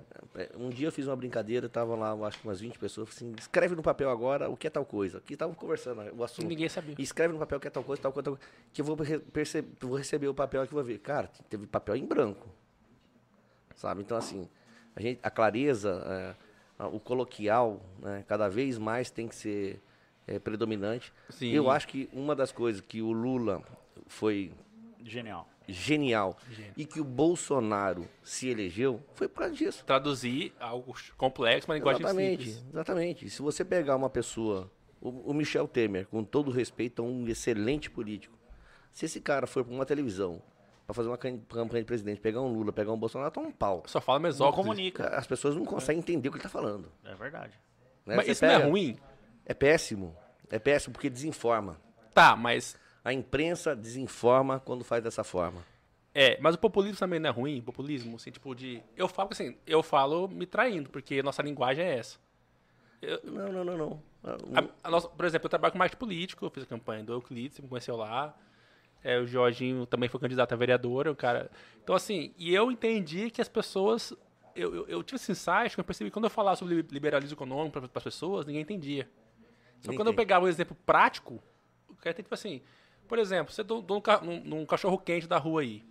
Você gosta que a prefeitura vem te te encher o saco de cobrar um alvará e, sei lá, vigilância sanitária e tal? Cara, não, é um saco. Pois é isso. Então, assim, isso, se você fala liberalismo, É. liberalismo econômico, as pessoas falar de pensam, "Que Mises, falar porra sei é o quê, falar da, da, da doutrina, ninguém vai entender nada. Então, vamos traduzir. Então, nossa ideia aqui é falar de política e outras coisas de uma maneira que todo mundo assista e entenda. Fala, ah, tá, agora você falou, você, você deu uma aula sobre depilação a laser, que, que eu não sabia. Que talvez, se eu for no comercial de TV ou numa reportagem, um site, eu não, Não vou entender. explica. Não vai ser tão didático assim. Lógico. Entendeu? Então, essa ideia aqui é essa e espero que você fique bem à vontade aqui, porque vai ter muita coisa para rolar ainda de hoje. Cara, sabe uma coisa de liberalismo animal, o Igor, que eu vi esses dias? Tem um restaurantezinho aqui que o Rafael a gente almoça hein? de vez em quando.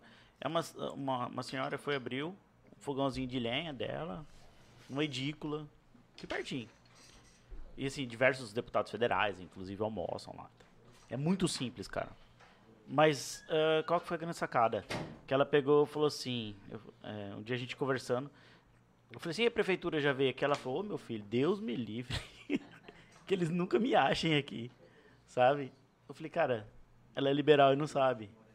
Sabe? A mínima intervenção estatal. Você acha que às vezes é isso que falta no nosso país, ô Igor?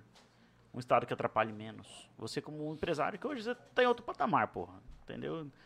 Hoje o estado te atrapalha de alguma forma. Sempre quando tem um opressor, sempre vai te atrapalhar, né? O Estado é opressor. Eu acho que isso vem de- desde o imperialismo, né? Aqui foi feito para tomar dinheiro para levar para Europa, para levar para Portugal. Sim. né? E a cultura foi ficando. Né? Tem que tomar para o Estado. Mas para quem o Estado serve? O Estado serve para nós mesmos. Como você acabou de falar assim, ah, vai um monte de deputado federal. Porra, legal. É um servidor público. Total. Ele nos serve. Aham. Então, ser deputado federal tinha que ser. Porque o cara ama aquilo. Não pelo salário, não pelo status, né? não porque vou fazer negócio, que eu vou ganhar dinheiro. Não é isso, não. Né? Eu até eu acho que a pessoa, para ser um político, um bom político, diz assim: ou você ama e realmente não quer ganhar dinheiro, porque não ganha dinheiro. Não ganha dinheiro. Não, ou depois rico, você ganhou não. muito dinheiro, vai lá e faz, mas faz de graça. Porque esse negócio, assim, não, eu vou entrar lá que eu vou dar um jeito na minha vida, porra, e cada vez mais menos dá jeito, dá- só dá pro mal, né? Porque cada vez mais é, é, é, coisa errada se pega no Brasil. É, falar nisso, me faça fake news ou não. Eu vi, na época você falou do IPO, ano passado pra cá, eu vi um boato que cogitaram você pra, pra governador. É verdade, cara. E como é que. É isso que eu tô falando, eu acho que ficou muito, ficou em muito em moda depois do nome, né? Depois Não, porque seria um não puta sabe- nome, cara. Pois é, cara, mas... Porque, você, pô, o cara que teve uma visão comercial numa época atípica, uma época que ninguém tá pensando nisso, o que não faria dentro de um órgão público, no governo? Pô, o cara ter visão, então, de, de a longo prazo para um governo, que eu acho que é o maior defeito do Brasil. Você vai pra fora, sei lá, pra China. Lá, os caras constroem uma estrada pensando em 40 anos depois. Sei lá, Calma, calma, calma, que... Cara, você tá se complicando, hein? tô emocionado. É, Não, lá é um país esquerdo. Não, tudo bem, independente, de- independente. Tô falando de visão que de, não- de que- mundo. Que, não tem democracia, que tem um líder. E esse líder pode determinar o que vai ser feito daqui a 50 anos, ele constrói isso. É, então, Aqui, a cada quatro anos, a gente tenta destruir o que o outro fez é isso. para se manter no poder, que é a democracia, que eu acho que está certo. Eu talvez levantaria para um ano a mais aí, para cinco anos, um- uma presidência da República, um governador do estado, para dar tempo mais de fazer, porque a gente passa um ano, dois anos Cinco tentando, anos, montar, né? o- um- tentando montar o governo, depois um ano, dois anos para tentar re reganhar Mas já foi cinco anos no Brasil, né? Pois é, mas é mais fácil diminuir para quatro. Mas é cinco o sem direito à reeleição. Seria isso? Não acho pouco tempo. Sabe por que eu acho pouco tempo ainda? É, Pois é, cinco, seis anos. Você faria sem- o quê? Cinco anos deve começar, mas você não termina. Só que eu, sabe uma ideia que eu tenho? Eu Até foi pelo Clis uma vez isso. Deveria ser assim, digamos que eu, é, Igor, Igor governador. O que ele fez, ou começou a fazer, se é uma obra, obra pública e tal, o próximo ele tem a obrigação de concluir, pelo menos. Sabe, pra gente ter, sei lá, ter um plano diretor, sei lá, de 10, 20 anos. De algumas obras básicas, pelo menos, que, que são importantes. Porque acontece o que você falou. Mas voltando pro governador, cargo eletivo executivo para mim, nunca. Nunca, Tá? então, tá Então, fica claro, totalmente fora de cogitação. Hoje não tem ninguém que entre para prefeito, para governador, para presidente da República, que o Ministério Público não te pega em Em alguma três improbidade? dias. É Porque verdade. sobra o CPF, né? Sobra isso. Não, pois é, quando você é o presidente da República, todo mundo tá lá embaixo. tá- se aconteceu lá no Ministério da Saúde alguma coisa, algum pedido lá, o cara tá ferrado também. Quer dizer, o governador também. Cara, eu não passei minha vida inteira trabalhando para ter tranquilidade, para não ter tranquilidade depois. É verdade. Entendeu? Eu, eh, Podemos até mudar o sistema político de alguma forma, mas do jeito que é hoje, impossível ser governador. Né? Agora, é, sem O ser- legislativo, o talvez. legislativo é diferente, né? Aí você pode realmente ter alguma, alguma ajuda pro, pro povo de forma que não te atrapalhe o pessoal. né? Então, Interessante, cara. Interessante. Talvez um deputado federal, um senador. Senador. É. A hora que chegou aí, Jorge. Ereslen.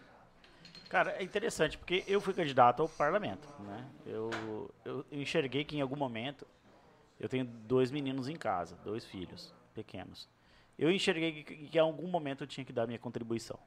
Entendeu? Eu sou advogado já há qua- há 11 anos aqui em Cuiabá, o Igor. E eu, eu, eu vi, cara, a necessidade que eu tinha de contribuir. Você acha que vai chegar esse momento pra você? Ou Não, as- assim, eu, eu fico até triste. Porque realmente eu acho que chegou o super momento pra mim, né? É, Chegou. a empresa nossa é um unicórnio, né? Então é assim, é muita grana, eu não preciso mais dinheiro na vida. Né? Por que não retribuir? Só que ao mesmo tempo você fala assim, poxa, será que eu vou me doar para receber o que se recebe? N- não é dinheiro não.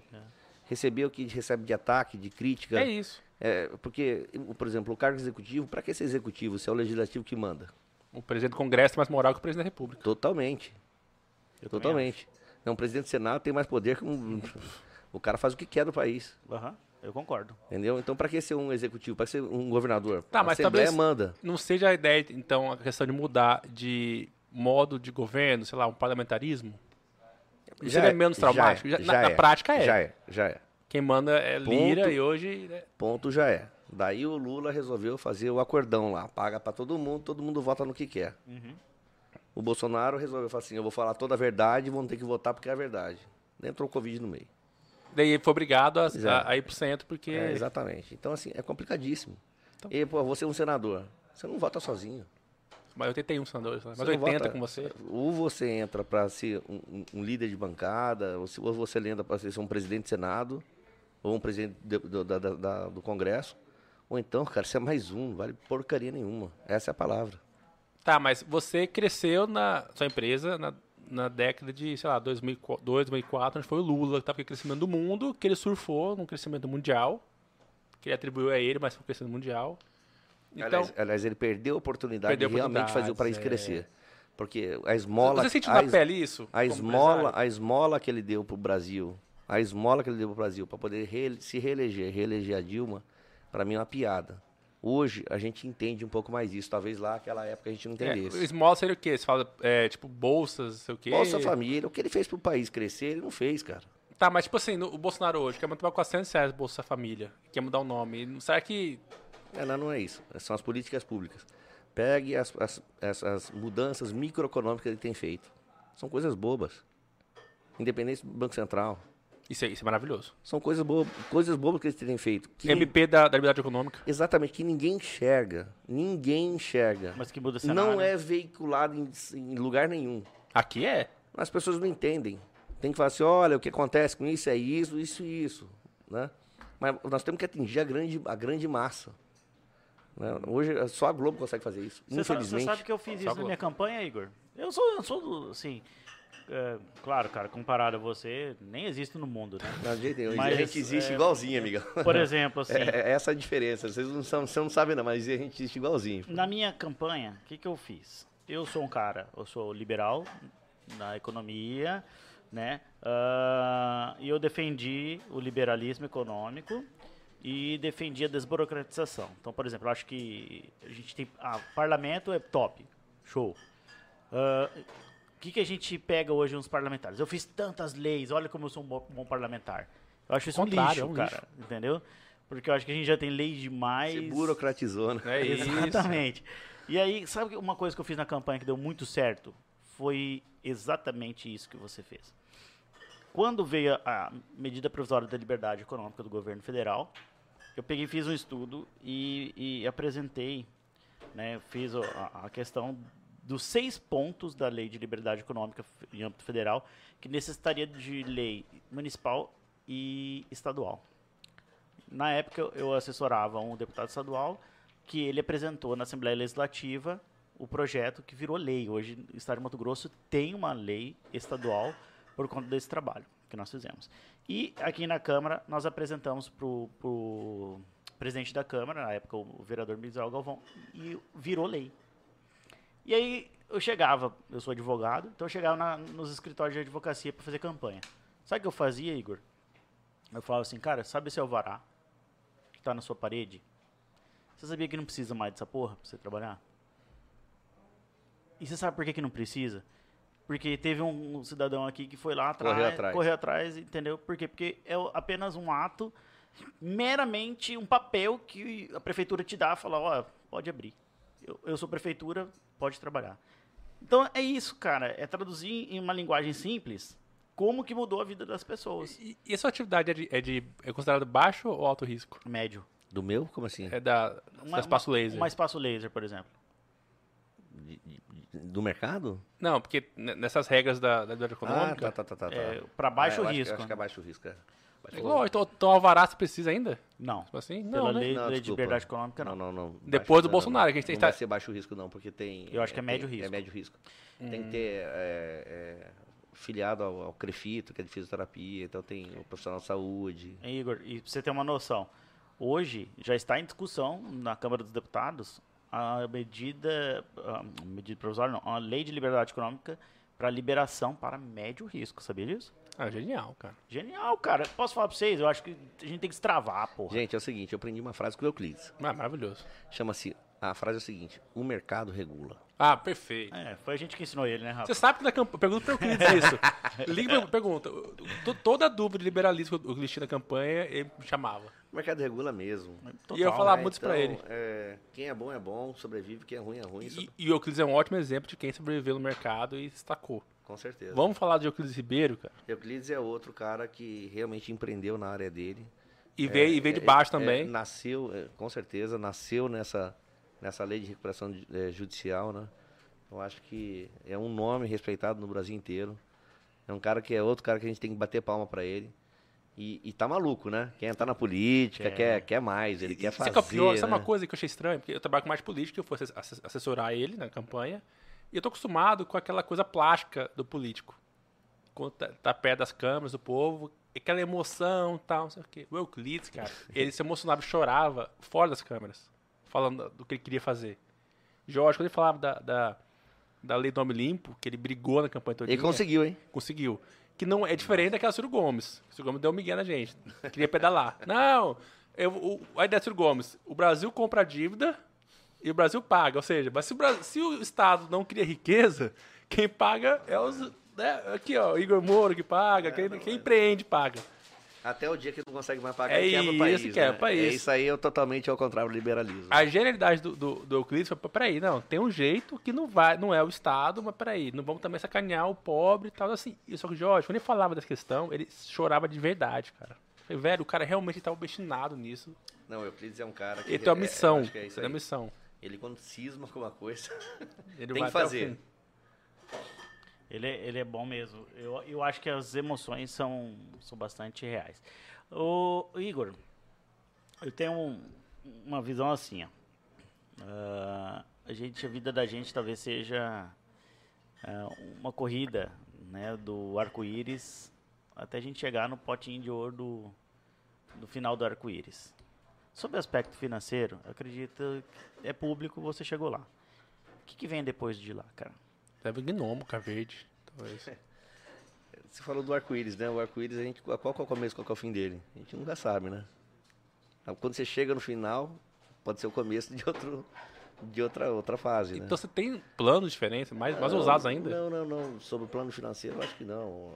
As, as coisas vão acontecendo porque quando, quando você tem o capital disponível, acaba aparecendo oportunidades, né? Mas eu falo para todo mundo, assim, eu não preciso, para essa vida, não preciso mais dinheiro, não. Graças a Deus. E não é por querer falar Arrogância, nem nada. é? zero arrogância. Tem algo que você É ainda não arrogância. realizou? Ser, ser pai. Ah, mas tá fácil aí, cara. ah, eu, eu vou ter um filho agora em novembro. É, Você vê, cara, que é, ele falou uma coisa legal. São objetivos que eu É. concluí e ele ainda não. E eu tenho Então- vários então, que o assim, dele não. tem muita gente que, seja, todo mundo vai ser pai um dia aí, se Deus quiser, né? Tem muita gente que fala assim, porra, eu já tenho meu filho, a melhor coisa do mundo. também É a melhor coisa de do dinheiro, mundo. tá? Exatamente. Então, assim, o que, que é importante na vida, cara? O que, o que é importante pra gente é comer, beber, acordar no outro dia vivo. né? O resto a gente vai construindo, a gente vai vivendo. Você falou assim, ah, vou chegar no teu... Cara, todo mundo é igual, cara. A coisa que eu mais aprendi isso. Tá aqui o Ale, um, é um irmão meu de vida. Foi franqueado meu, acabou, acabou virando sócio numa parte da- das empresas dele. Eu recomprei agora no IPO. Cara, o que a gente constrói, tipo assim, a gente dá risada, porque É até engraçado as pessoas falam, porra, o Igor ali, pra mim, acho. É até estranho. Ei, eu, eu tinha uma imagem diferente sua, porque eu te conheci aos olhos do Euclides, né? Já era um Ah, brother então, porra, seu. então, eu- então, por isso que é Tony Stark, pô. É, O cara é apaixonado por mim, pô. porra, o Euclides eu, te elogiou muito pra mim. Então, tem algo assim, beleza, você quer ser pai. Mas quando você chega assim numa. em casa depois do trabalho, à noite, fala, velho, tá.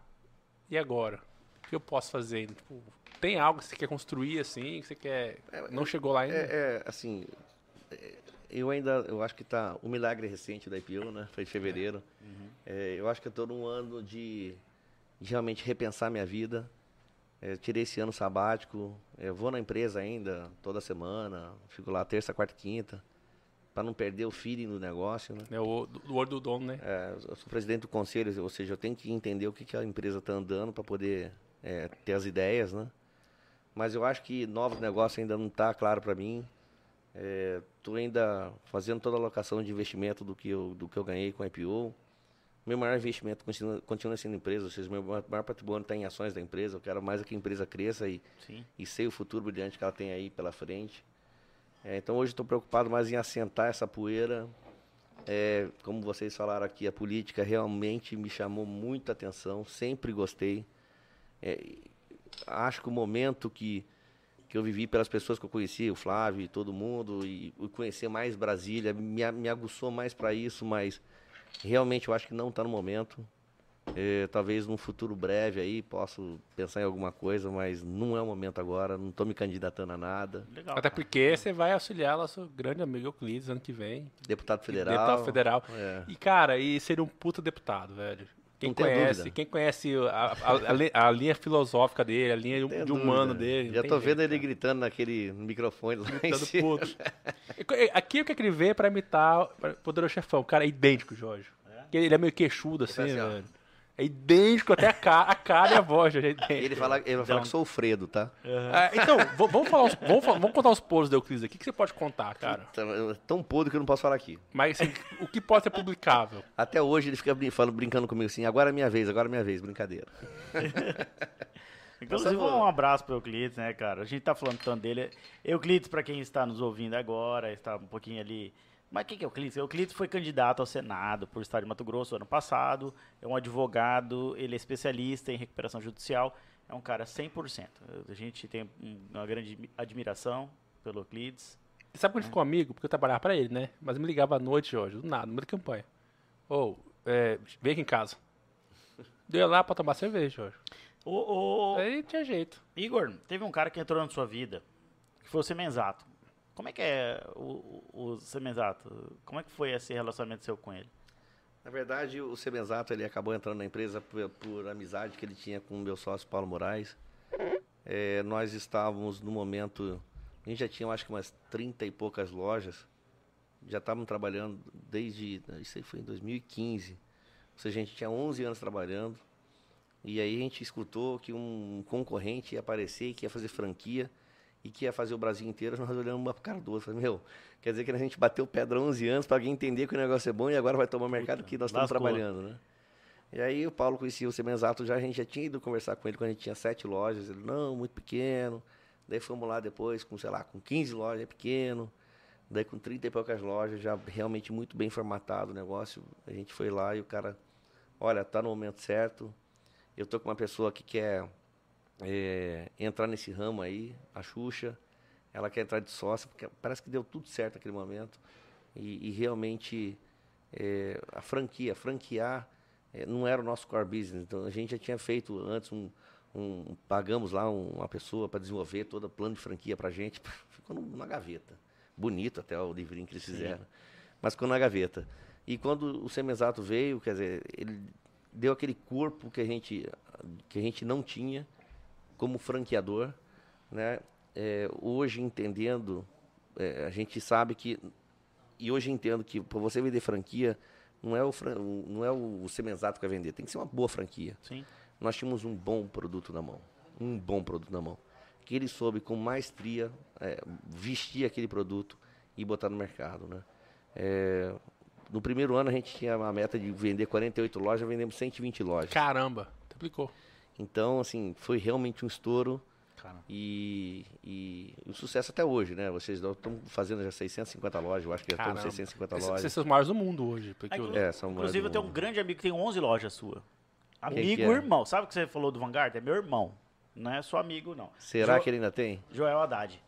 Ah, sim. É meu irmão. Esse não é. Joel amigo. Haddad e Alan Haddad. O Alan é muito meu amigo, O- de longa data lá em, lá em São Paulo. E sabe um cara que vestiu a camisa da Espaço Laser, tá? Quem? Joel. Joel, né? Joel. Vestiu pra caralho, não, cara. não. E são ótimos franqueados.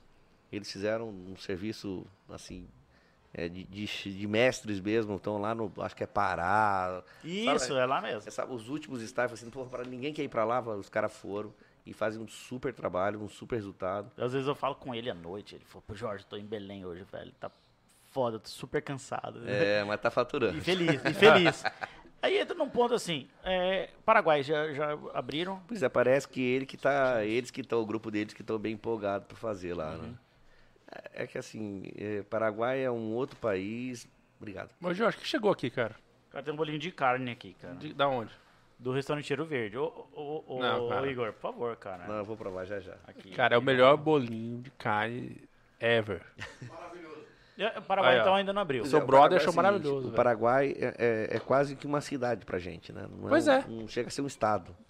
E, e- e pela complexidade que dá pra gente, pra ter que montar um sistema adaptado às leis, eh, a burocracia de cada país. O Ronaldinho Gaúcho não se deu bem lá não, né, cara? Como que é? O Ronaldinho Gaúcho não se deu bem lá não. No Paraguai? Cara, ele é tão ninja. Ele ficou preso lá. Ele foi na pandemia, não pegou a doença, a grana que ele pagou de fiança Ah, rendeu, Ronaldinho Gaúcho. rendeu. O cara é mestre, velho. Ele é o mestre. Ele é o mestre mestre. Mas o Paraguai, eu acho que em breve estaremos lá, né? Já estamos na Argentina, estamos na, na Colômbia. Recentemente fizemos uma, uma aquisição no Chile. No Chile. É, então estamos já expandindo aí para toda a América Latina. Logo vai chegar lá. Então hoje na América Latina, Brasil, Brasil, Argentina, Colômbia e Chile. massa, cara, sensacional. É. O Chile, o Chile que é um, um case de sucesso de liberalismo de Já foi primo É. rico nosso, né? É, é. Mas é, o Chile é pequeno pra gente ainda, mas é um puta país. Né? Igão, qual que é o seu relacionamento com a Xuxa hoje? É uma pergunta que Cara, todo mundo quer fazer pra você, né, Você tem, cara? você tem um WhatsApp dela, cara? Tem. Tem. A Xuxa é uma pessoa super querida. Apesar de sermos totalmente opostos na política, né? Totalmente. É, totalmente. Totalmente. Mas eu acho que a gente tem que saber lidar com as diferenças. né? Ela é vegana, eu gosto de carne. Ela é de esquerda, você é de direita. É, pois é, né? Talvez ela não seja de esquerda, talvez ela É seja progressista. Bolsonaro, alguma coisa assim, É. né? Mas ela tem que, ela respeita as minhas ideias, eu respeito as ideias dela. Mas- E, e temos um carinho super grande um pelo outro. Realmente, ela me vê como uma pessoa amiga e eu a vejo como uma pessoa amiga. E, e como foi, assim, essa, esse primeiro contato com ela, assim? Pô, De tremer. é porque É, a sua idade é próxima da nossa aqui. É, de tremer. Você assistiu lá na Obriga- TV, cara. Obrigado, a minha barba é bem mais branca que a de vocês. Ô, você assistiu lá na TV. Você foi um assistiu, baixinho da? Xuxa? não. Você não foi, chegou Não, a eu, ser fui, baixinho? eu fui o praga da Xuxa. Na verdade, é, quando nós fomos para ser sócio dela e fomos no Rio de Janeiro conhecê-la, fui eu, Paulo, Tito. Eu, eu acho que você me exato eu não tava. E ficamos ali uns 20 minutos na casa dela, esperando. A casa dela é enorme, né? Uma escadaria linda assim. Ficamos esperando lá. Tem, uma, tem uma, um jardim, jardim mesmo, com um monte de passarinho dentro da casa. E a gente ali, porra, a Xuxa vai descer. Desce aquela loira lá, toda de preto, vestido preto, bonita, assim. Caraca, a mulher. Eu, assim, realmente eu não era um fã de, ah, nunca fui. Mas na hora que, na hora que vi, falei, poxa, eu vi um ET descendo, sabe? Cara, é a Xuxa, velho. É a Xuxa. É a Xuxa, velho. Pode ser, pode falar assim, não, não sou nada que você vê a mulher, você puf, dá aquela travada, né? Então É a é, Xuxa. muito engraçado. Querendo ou não, é a Xuxa. Foi a hora que, que hora que você falou assim, venci na vida, cara? Não, agora não é pior, né? Foi hora pior, né, É, cara? a Essa- favela venceu. Cara, Você é quando, foda, cara. quando o Igor veio aqui, eu já venci, cara. Pra mim. Verdade. Mas depende. pô. Zerei o game, zerei o game. Cara, você deveria investir em empresas como a nossa aqui. Entendeu? É, manda, o- manda o BP pra gente lá. Eu tenho uma equipe que analisa. O que, que, que você falou, Jorge? BP, velho? Não sei, cara. Deve, Mas deve ser um trem. Deve que ser eu- beneficência portuguesa. deve ser alguma coisa pra não dar patrocínio pra gente, né, cara? É Mas tipo, olha, É pra botar alguém pra falar não escreve pra aí. gente. Daqui a uns anos, nossa empresa aqui, nosso site vai estar, tipo não, assim. Não, não, peraí, vai. daqui uns anos não. Se vocês querem se espelhar em alguém, pô, tá aí o, a, a Empíricos é, acabou de ser vendida. Empíricos. É, o, o- ai, agora me fingiu. Como chama o menino lá? O Ferri, Café, Café com Ferro, TC. Acabou de fazer a IPO. Sabe quem é o Ferri? Sim. Não. O Ferri é um cara que comenta só sobre Bolsa de Valores. E o cara tinha um Instagram, ele tinha um momento que ele fazia as lives dele. E começou a fazer esse network. E, e- e várias pessoas vão lá e dão as opiniões sobre as ações. Os caras fizeram IPO disso aí, cara. O meu problema é que eu, eu- o máximo que eu cheguei foi investir na Atlas Quantum, mas aí ela deu calote todo mundo e eu perdi alguns bitcoins lá. Você investe bitcoin, cara? Hã? Você investe em Bitcoin? Por não, quê? mas- mas eu tô, tô, tô, tô tentado arriscar um pouquinho, tá? Mas. Cara, arrisca, velho. É, mas é que assim, a, a história do Bitcoin, ninguém pode botar a vida dela lá. A não ser que a vida dela seja 100 reais. É, no nosso caso, Jorge. Pois é, então você bota tudo, porque se perder 100 reais também na vida de vocês não vai fazer mudança. Já tem aqui o bolinho de carne, tem pizza, tem É, cerveja. formas não passa. É verdade. Mas é, a gente não pode passar aí de 1%, 2% de investimento. em Ah, tem esse cálculo, grande, então é, tem é, esse. é. É, porque se dá um pau, num- em 30% de um dinheiro grande, é um dinheiro grande. Vocês têm aquelas paradas de não poder voar junto, os sócios da empresa? O pessoal fala, mas faz a gente cair, a gente abraça. É, é umas curiosidades que eu tenho, assim, sabe? Que... É, a pessoa fica falando, pô, vocês vão viajar junto, mesmo helicóptero, mesmo avião. Falo, Cara, não vai ser hoje. Aham. É, para explicar, né? Te- Existem umas regras empresariais. É. Por exemplo, os sócios não podem viajar juntos, porque na eventualidade de algo que não vai acontecer com É, o Igor, é. né, de um acidente aéreo ou algo assim. Meu Tony Stark, velho. Tipo, já morre. pensou falecer todo mundo, Eu todos tenho- os sócios eu da tenho- empresa? Eu tenho aquela turbina no pé que saiu voando. É. Igor, e qual que é o seu relacionamento? Eh, Eu, cara, vou falar um negócio pra você. Tem uns caras que você é mal relacionado pra caramba, cara. Porra. Quem, cara? Uns tal de Henrique, Luiz Henrique Teixeira aí. Ah, já foi. É. Não... Qual, qual que é o seu relacionamento com o Henrique, cara? Conta aí pra gente. Não amoroso, né? Eu não sei, cara. Esse é mundo moderno hoje. É companheiro Não, de de- pesca, Pode ser de amoroso, cara. O, o Henrique depila. é, um, irmão- é um irmão que eu amo. Ele faz depilação íntima também? Não, aí você tem que perguntar pra ele. Eu- eu- Por que ele não senta aqui do nosso lado? Pô, tá, a cadeira tá aqui, o microfone tá É, Henrique, aqui. por favor. Só falta o violão. Não, traz o violão também, então, pô. Ó, pra quem não sabe, estamos aqui com Henrique e Henrique Diego, velho. Jorge. Jorge, velho. Agora eu venci na vida, zerei o game também. Quando você mandou a mensagem pro Jorge, o Jorge deu um print e mandou pra mim. Eu mandei o print pra minha irmã. Minha irmã ficou lá em Ronaldo, ficou louca. Olha, você sabe que eu zerei o game porque quando eu conheci o cara. Ah, isso é. Daí eu zerei mais ainda quando ficava assim, olha, eu vou na tua casa em Maresias. Mentira. O cara vai tocar em Tá, mas casa. é lógico, Maresias. Daí o cara tá morando lá agora. Tá, se eu falasse para assim, ô Henrique, vai lá em casa, no Paraguai. Ele não vai, velho. Você fala assim, fala no Ma- Maresias, cara, bora, E, velho. e o mais legal é que quando, quando as pessoas chegam lá em casa, ele tá lá em casa, o pessoal assim, ou será que ele vai cantar? Eu falei, espera ele tomar o terceiro copo. Eu fui. Boa noite primeiro pra vocês. Que prazer estar falando com vocês. Acompanhei na, que é um pouco mais de 20 dias atrás, você me mandou o Sim. link. Aham. E eu estive acompanhando vocês. Vi, algui, vi algumas pessoas aqui que a gente sempre tá interligado de alguma forma. O Mato Grosso, a gente Sim. fala sempre isso, né? É Não é mais Cuiabá, é o Mato Grosso. É o a gente Mato sempre tem um Grosso, monte de é. amigo. Nós que nós estudamos juntos, né, Jorge? Sim, Nossa escola acabou formando muita gente bacana. Nós Verdade. temos amigos espalhados pelo Mato Grosso inteiro.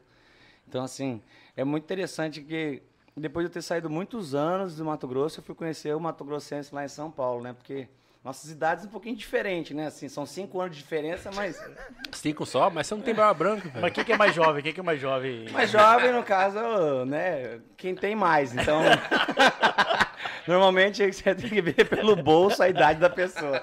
Então, normalmente eu tô ficando mais velho que todo mundo que eu tô andando. É que você tá andando um pouco com a gente. Tá todo mundo novo, é a síndrome de Peter Pan. É a síndrome de Peter Pan. O cara fica jovem, bonito, É que você tá elegante. andando um Não. pouco com a gente, cara. Você andar com a gente, você vai ser sempre mais bonito mais jovem. O então. cara, o cara é mais sarado que nós, Jorge. É. Isso influencia, né? O peso do bolso influencia até. É, eu tenho peso na, na barriga de gordura. Mas a gente né? se conheceu em São Paulo e, e dali, dali foi uma amizade muito bacana, porque eu conheço muitos primos dele, a família dele inteira aqui, né? Os da década de 80, né? Não do milênio passado. Da- Tem um do mês passado ali, ó. Tem, o- tem o Os milênio. do milênio passado eu não conheço da família dele, né? Mas os desses milênio aqui eu conheço vários. É, tanto homem, mulher, as primas dele, primo. Tem uma história. Eu acho que essa história que eu tive com a música em Cuiabá aqui, antes de ir embora pra buscar a luta com sertanejo, tive aquele momento que eu trabalhei muito com pagode também. Então eu trabalhei pagode com uma galera que foi um movimento jovem da cidade. Então, o pai acabei, aqui, né? O então pai eu tive- aqui. acabei conhecendo, eu tive a oportunidade muito grande de conhecer muita gente nessa Cara, sabe o época. que, que eu lembro, Teixeirinha? Cara, eu, eu não consigo não chamar de Teixeira. É, Pra mim é Henrique, velho. Cara, é Henrique, mas ele é meu amigo de infância, a gente estudou junto. Teixeirinha. E é Teixeira, galera. Eu chamo Teixeira é o sobrenome. de... É. Ô, ô, ô, Henrique, eu lembro de você cantando no Pagodão do Getúlio domingo à noite. É um sonho aqui Era, lá, né? era loucura, cara. Primeiro porque, pra mim, eu acho muito... Eu, eu ia no Pagodão, nós íamos, né? Com 14, 15 anos a gente ia ali, sonhava em estar ali. E do nada a coisa aconteceu. Horas depois eu começo a cantar. E o primeiro show que eu fiz da minha vida, cara. A primeira vez que eu peguei o instrumento, subi no palco pra cantar e falei com as pessoas foi no Getúlio. Ah, Foi a primeira vez na minha vida que eu subi. naquele palcozinho lá fora ali ou lá em No- cima? Lá de cima, na boate. Lembro até hoje um domingo. Devia ter, no máximo, no máximo, 16 anos. Na hora que eu entro pra cantar, eram 16. Mas eu comecei a andar as baladas de Cuiabá tudo com 13 anos. Porque a fase que eu Se trabalhei... emocionou, Henrique? Muito. Eu trabalhei de hold com o Anselmo e Rafael. olha, Sério. A que é amigo lembra- também do Jorge. Olha, a pergunta- Eu lembro de, Você disso. lembra de sair pergunta é dali? O pai do Anselmo Rafael, o seu Nemo, me levou pra night pra trabalhar não só de hold dos meninos, mas também nos empreendimentos do Então seu você, Nemo. então você é quebrado também. Cara, Olha, a graças a Deus as coisas melhoraram Olha, hoje. Jorge, a gente tem chance, velho. Já tá morando em Maresias, ó. Já, eu falo pra todo mundo assim, ó, Pé na areia. A conta não tá cheia, mas tem história pra contar pra caramba, cara. Muita história. Eu tenho um desafio aqui agora. Eu vou tocar evidências, você vai cantar. Aí. Ah, E aí, topa ou não topa? canto, eu toco e canto. Ô, Jorge, antes você- tocar. ó, isso que- Você aprendeu a tocar violão com o nosso professor Gonçalo, né? Nós juntos na escola. É, né, o Jorge sempre toca uma pra mim. Eu falo e ele toca, velho. Eu peço, ele toca toda vez. Quando ele falou que eu toco, eu falei assim, deixa que eu toco sozinho. É. Eu tenho duas mãos aqui. Ó, ô, Henrique, você sabe que. Ó, vou te postar meu, meu celular, minha irmã aqui, cara. André João Novos, velho. André. Primeiro que ela mandou uma foto engraçada. Mostra pro Igor essa foto aí que ela mandou. Ah, motivo pelos homens... motivo pelo qual os homens se depilam. lá. É o que vai ter na minha casa, né? É isso aí. O Igor tá, o Igor tá com um Sério? empreendimento novo, realizando um sonho. Então, não manda um beijo dele, aí pro mas André, como- lá de Beijo. André. É isso aqui. Girafa é o sonho do Igor. O Igor vai colocar duas girafas na casa Peraí, mas nova girafa no modo girafa. dele. Girafa, girafa mesmo, verdade. girafa. Girafa, Não Estilo girafa. Pablo Escobar, não mesmo. girafa. Tipo Pablo Escobar, que tem um zoológico em casa. Então, eu pensei nisso agora. Deixa eu tocar aqui. Vamos cantar. Toca pra mim, Jorge, toca aí. Deixa eu tocar pra ver se Dá um maior. dia eles chamam eu pra ir pra Maresias. Cara, mas já pensou, Jorge? E nessa loucura de dizer que não te quero, vou negando as aparências, disfarçando as evidências. Mas pra que viver fingindo se eu não posso enganar meu coração? Se eu sei que te amo, chega de mentiras, de negar os meus desejos. Eu te quero mais que tudo. Eu preciso dos seus beijos. Eu me entrego a minha vida pra você fazer o que quiser de mim. Só quero ouvir você dizer que sim. Diz que é verdade, que tem saudade, que ainda você pensa muito em mim. Diz que é verdade, que tem saudade, que ainda você quer viver. Simbora, São Gonçalo, um pra mim. Henrique Jorge ao vivo aqui no Tudo Menos Político. Fala- fala- falando em girafa, é, você começa com uma que é mais alta que o de girafa. Rapaz, ainda bem que ele foi amigo, puxou em dó. Se fosse nosso amigo Zé Cassiano, puxava em ré maior só pra lascar. E sabe o que é o foda? Se ele pedir pra mudar o tom, eu não sei tocar. Ô, Zé Cassiano, um É. beijo, hein? Toca essa música em dó na próxima vez. É, e falando do Zé Cassiano, vai ter live dele agora esse sábado aqui. em sábado, Cuiabá, já lá aproveitar aqui, lá no- sábado, lá, no... Na Chapada. Na Chapada, Lá no na Chapada do Manso. Águas do Manso. Mas agora- peraí, é agora? É. Agora, essa semana vai ter a live daí. Zé Cassiano e Hugo Guilherme. Um empreendimento nosso aí, Ô, Cuiabá leva a gente, trabalhando. cara. De graça, Jorge. A gente tá Zé sem Cassiano, dinheiro. já convida nós aqui, ó, o pessoal do Tudo Menos Político. Show, cara. Tá liberado. É Dinheiro tá pouco. Ô, ô, Rick, queria que você venha aqui, cara. Nós queremos um programa tá só aqui, seu aqui. Ô, vamos fazer, vamos fazer. Eu vou, Você vai embora quando? Eu vou embora agora sábado, mas eu volto fazer show em Igor, você vai embora quando? Nossa, vamos, Outubro, vamos combinar, sábado. cara. Sa- Outubro vou combinar de Eu vir quero aqui. dois pedidos. Um, que vocês almocem no, lá no Cheiro Verde, que esse bolinho é de lá. Que delícia. Que é aqui pertinho. Cara, nosso amigo Eressa é bem ali. Gente boa. Nosso primeiro patrocinador, quer que acreditou na gente, é esse cara aí. Tudo é culpa dele, então. E você fala, eu sempre falo, Eressa, tem culpa eu? Ele fala, tem. Mas tudo bem. E eu queria, assim, tipo, cara, agradecer. Queria que você venha, venha aqui com a dupla. É, porra, velho, pra mim é uma honra. porque O Diego é eu- cuiabano, aqui eu de te Santa Helena. agradeço. Aham. Ninguém, as Sério? pessoas não, acham Eu que não nós somos irmãos, não. Eu sou filho único. Minha irmã faleceu quando eu tinha dois anos de idade. Putz. E então acabei, fui criado como filho único. É, mas o Diego eu conheci através do primo dele, o Eriels, que trabalhava na nossa banda, na banda que nós tínhamos aqui no CPA, junto com o Pedrinho, o seu Pedro, que era uma banda baile e uma banda de pagode. E na Copa Mil, é, eu já estava trabalhando de road com o Samuel Rafael, eu conheci o nosso amigo, que era no, no pagode, todo mundo conhecia ele do Mato. E o do Mato era pan, tocava pandeiro nessa banda. Então lá no Copa Mil todo mundo se conhecia. Ah, no Copa a gente Mil, jogava velho. bola no, no Sesc. E tinha o grupo de quem era da escola do São Gonçalo, quem era da grupo da escola que estava lá no Francisval, que era a escola do bairro. E a gente, eu tinha uma intimidade muito grande com os meninos do- da escola do Francisval, porque minha mãe era professora lá. Então, tive, a- conheci tanta galera que estudava no São Gonçalo, escola particular, quanto a galera que estava no nosso bairro. Aham. E até meus 10 anos de idade, eu, eu perguntava à minha mãe, mas por que, que eu não estudo aqui no bairro? Tenho que pegar um ônibus pra ir Você não escola. entendia, né, cara? eu não entendia por que, que meus amigos... Aí, graças a Deus, minha mãe fez essa escolha pra mim, porque o São Gonçalo marcou minha vida. Foi um- uma escola que, nos momentos bons e nos momentos ruins, me apoiou muito, porque os pais separados, mãe solteira, eu acho que se não fosse o- a, a nossa a história com o Salesiano, eu não estaria aqui hoje, porque todo momento que alguma coisa me puxar para algum lado, eu sempre falo assim, ó, não vou fugir da minha cultura, das minhas raízes. Massa. Mesmo que eu não tive um pai presente dentro de casa, eu tive uma escola que parecia um pai, cara, porque Nossa, foi uma escola que é, eh, tinha uns padres, tinha aquela coisa ali, e aquilo marcou muito na minha vida. Hoje, quando eu vi- saio com os meus amigos, assim, que a gente sai por aí, eu tenho, tenho um orgulho danado, a gente encontra sempre alguém um, que estudou na escola comigo, e primo dele, amigos dele, quando me encontram, falam assim, não, você é dos meus, você estudou no São Gonçalo. Cara, é uma e, paixão e posso isso. falar, compartilhar aqui uma coisa que eu, poucas pessoas sabem. Isso que você falou é muito real. Eu perdi meu pai, Igor, é, eu estava no, no terceiro ano, segundo grau lá no colégio, né? E, cara, foi uma pindaíba danada, que meu pai já era remo de família e tal. E a gente passou um período muito tenebroso sobre o aspecto financeiro dentro de casa. Um mês depois que meu pai faleceu, foi no início do ano, do terceirão, o padre me chamou. Ô Jorge, quero falar com você. É, você é aluno da pré-escola aqui. Eu não sei porquê, tá? Você sempre foi um aluno bom e tal, nunca deu problema. É, eu vou tirar uma bolsa. Cara, o dia que eu cheguei em casa, eu já cheguei chorando, né? Falei, mãe, o padre me chamou lá e ele quer falar com a senhora também, para a senhora falar no financeiro lá, eu ganhei uma bolsa. Cara, e eu chorando pra caralho, assim, sabe, cara? Que eu sabia a realidade lá de dentro de casa, que a gente, nós passamos sobre o aspecto financeiro. E, e é uma coisa, assim, que eu acho que é, é questão do salesiano mesmo, né? E como eu ganhei bolsa também na escola, acho que a gente tem essa Ah, você ganhou bolsa? Ganhei bolsa e isso marcou minha vida de ajudar as pessoas. Eu Hoje tenho outra hoje- gratidão por você, cara. Porque eu vim de São Paulo e eu não. Eu não gostava desse sertanejo raiz. Cara, e a música que você toca, velho. Foi a música que eu consegui dançar, curtir e ouvir no carro, E velho. pegar mulher. É. Que até hoje eu não consigo. Eu, eu gosto de ouvir música raiz desde que seja interpretada pra galera da nova geração. Sim. É uma coisa da- da- do comercial da gente. né? É, então assim, porra, velho, o que você faz, velho? Pra mim, tipo, é genial. Eu já fui em show seu, imaginava que eu estaria aqui hoje. Obrigado. Muito obrigado. Pô, velho, Igor e Henrique, velho, bom dia. Massa, cara. Obrigado, Igor.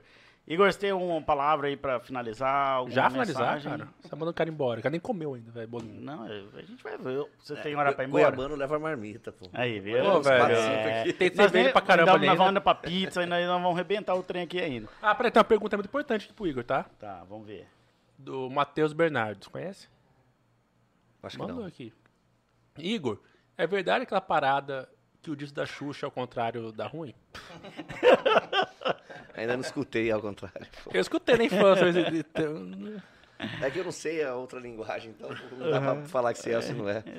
Mas eu acho que é Eu uma, uma grande fantasia, Xuxa, né? que eu tá- até hoje eu não Eu queria conhecia a. Sasha, velho. Eu fui tocar, o Igor, o Igor me contratou, né? Antes da gente ficar amigo mais íntimo, assim, eu, eu botava só meu empresário pra falar com ele, né? Não tinha muita intimidade. Falei, o que esse cara quer comigo, né? É, deixa o cara falar. Brincadeira.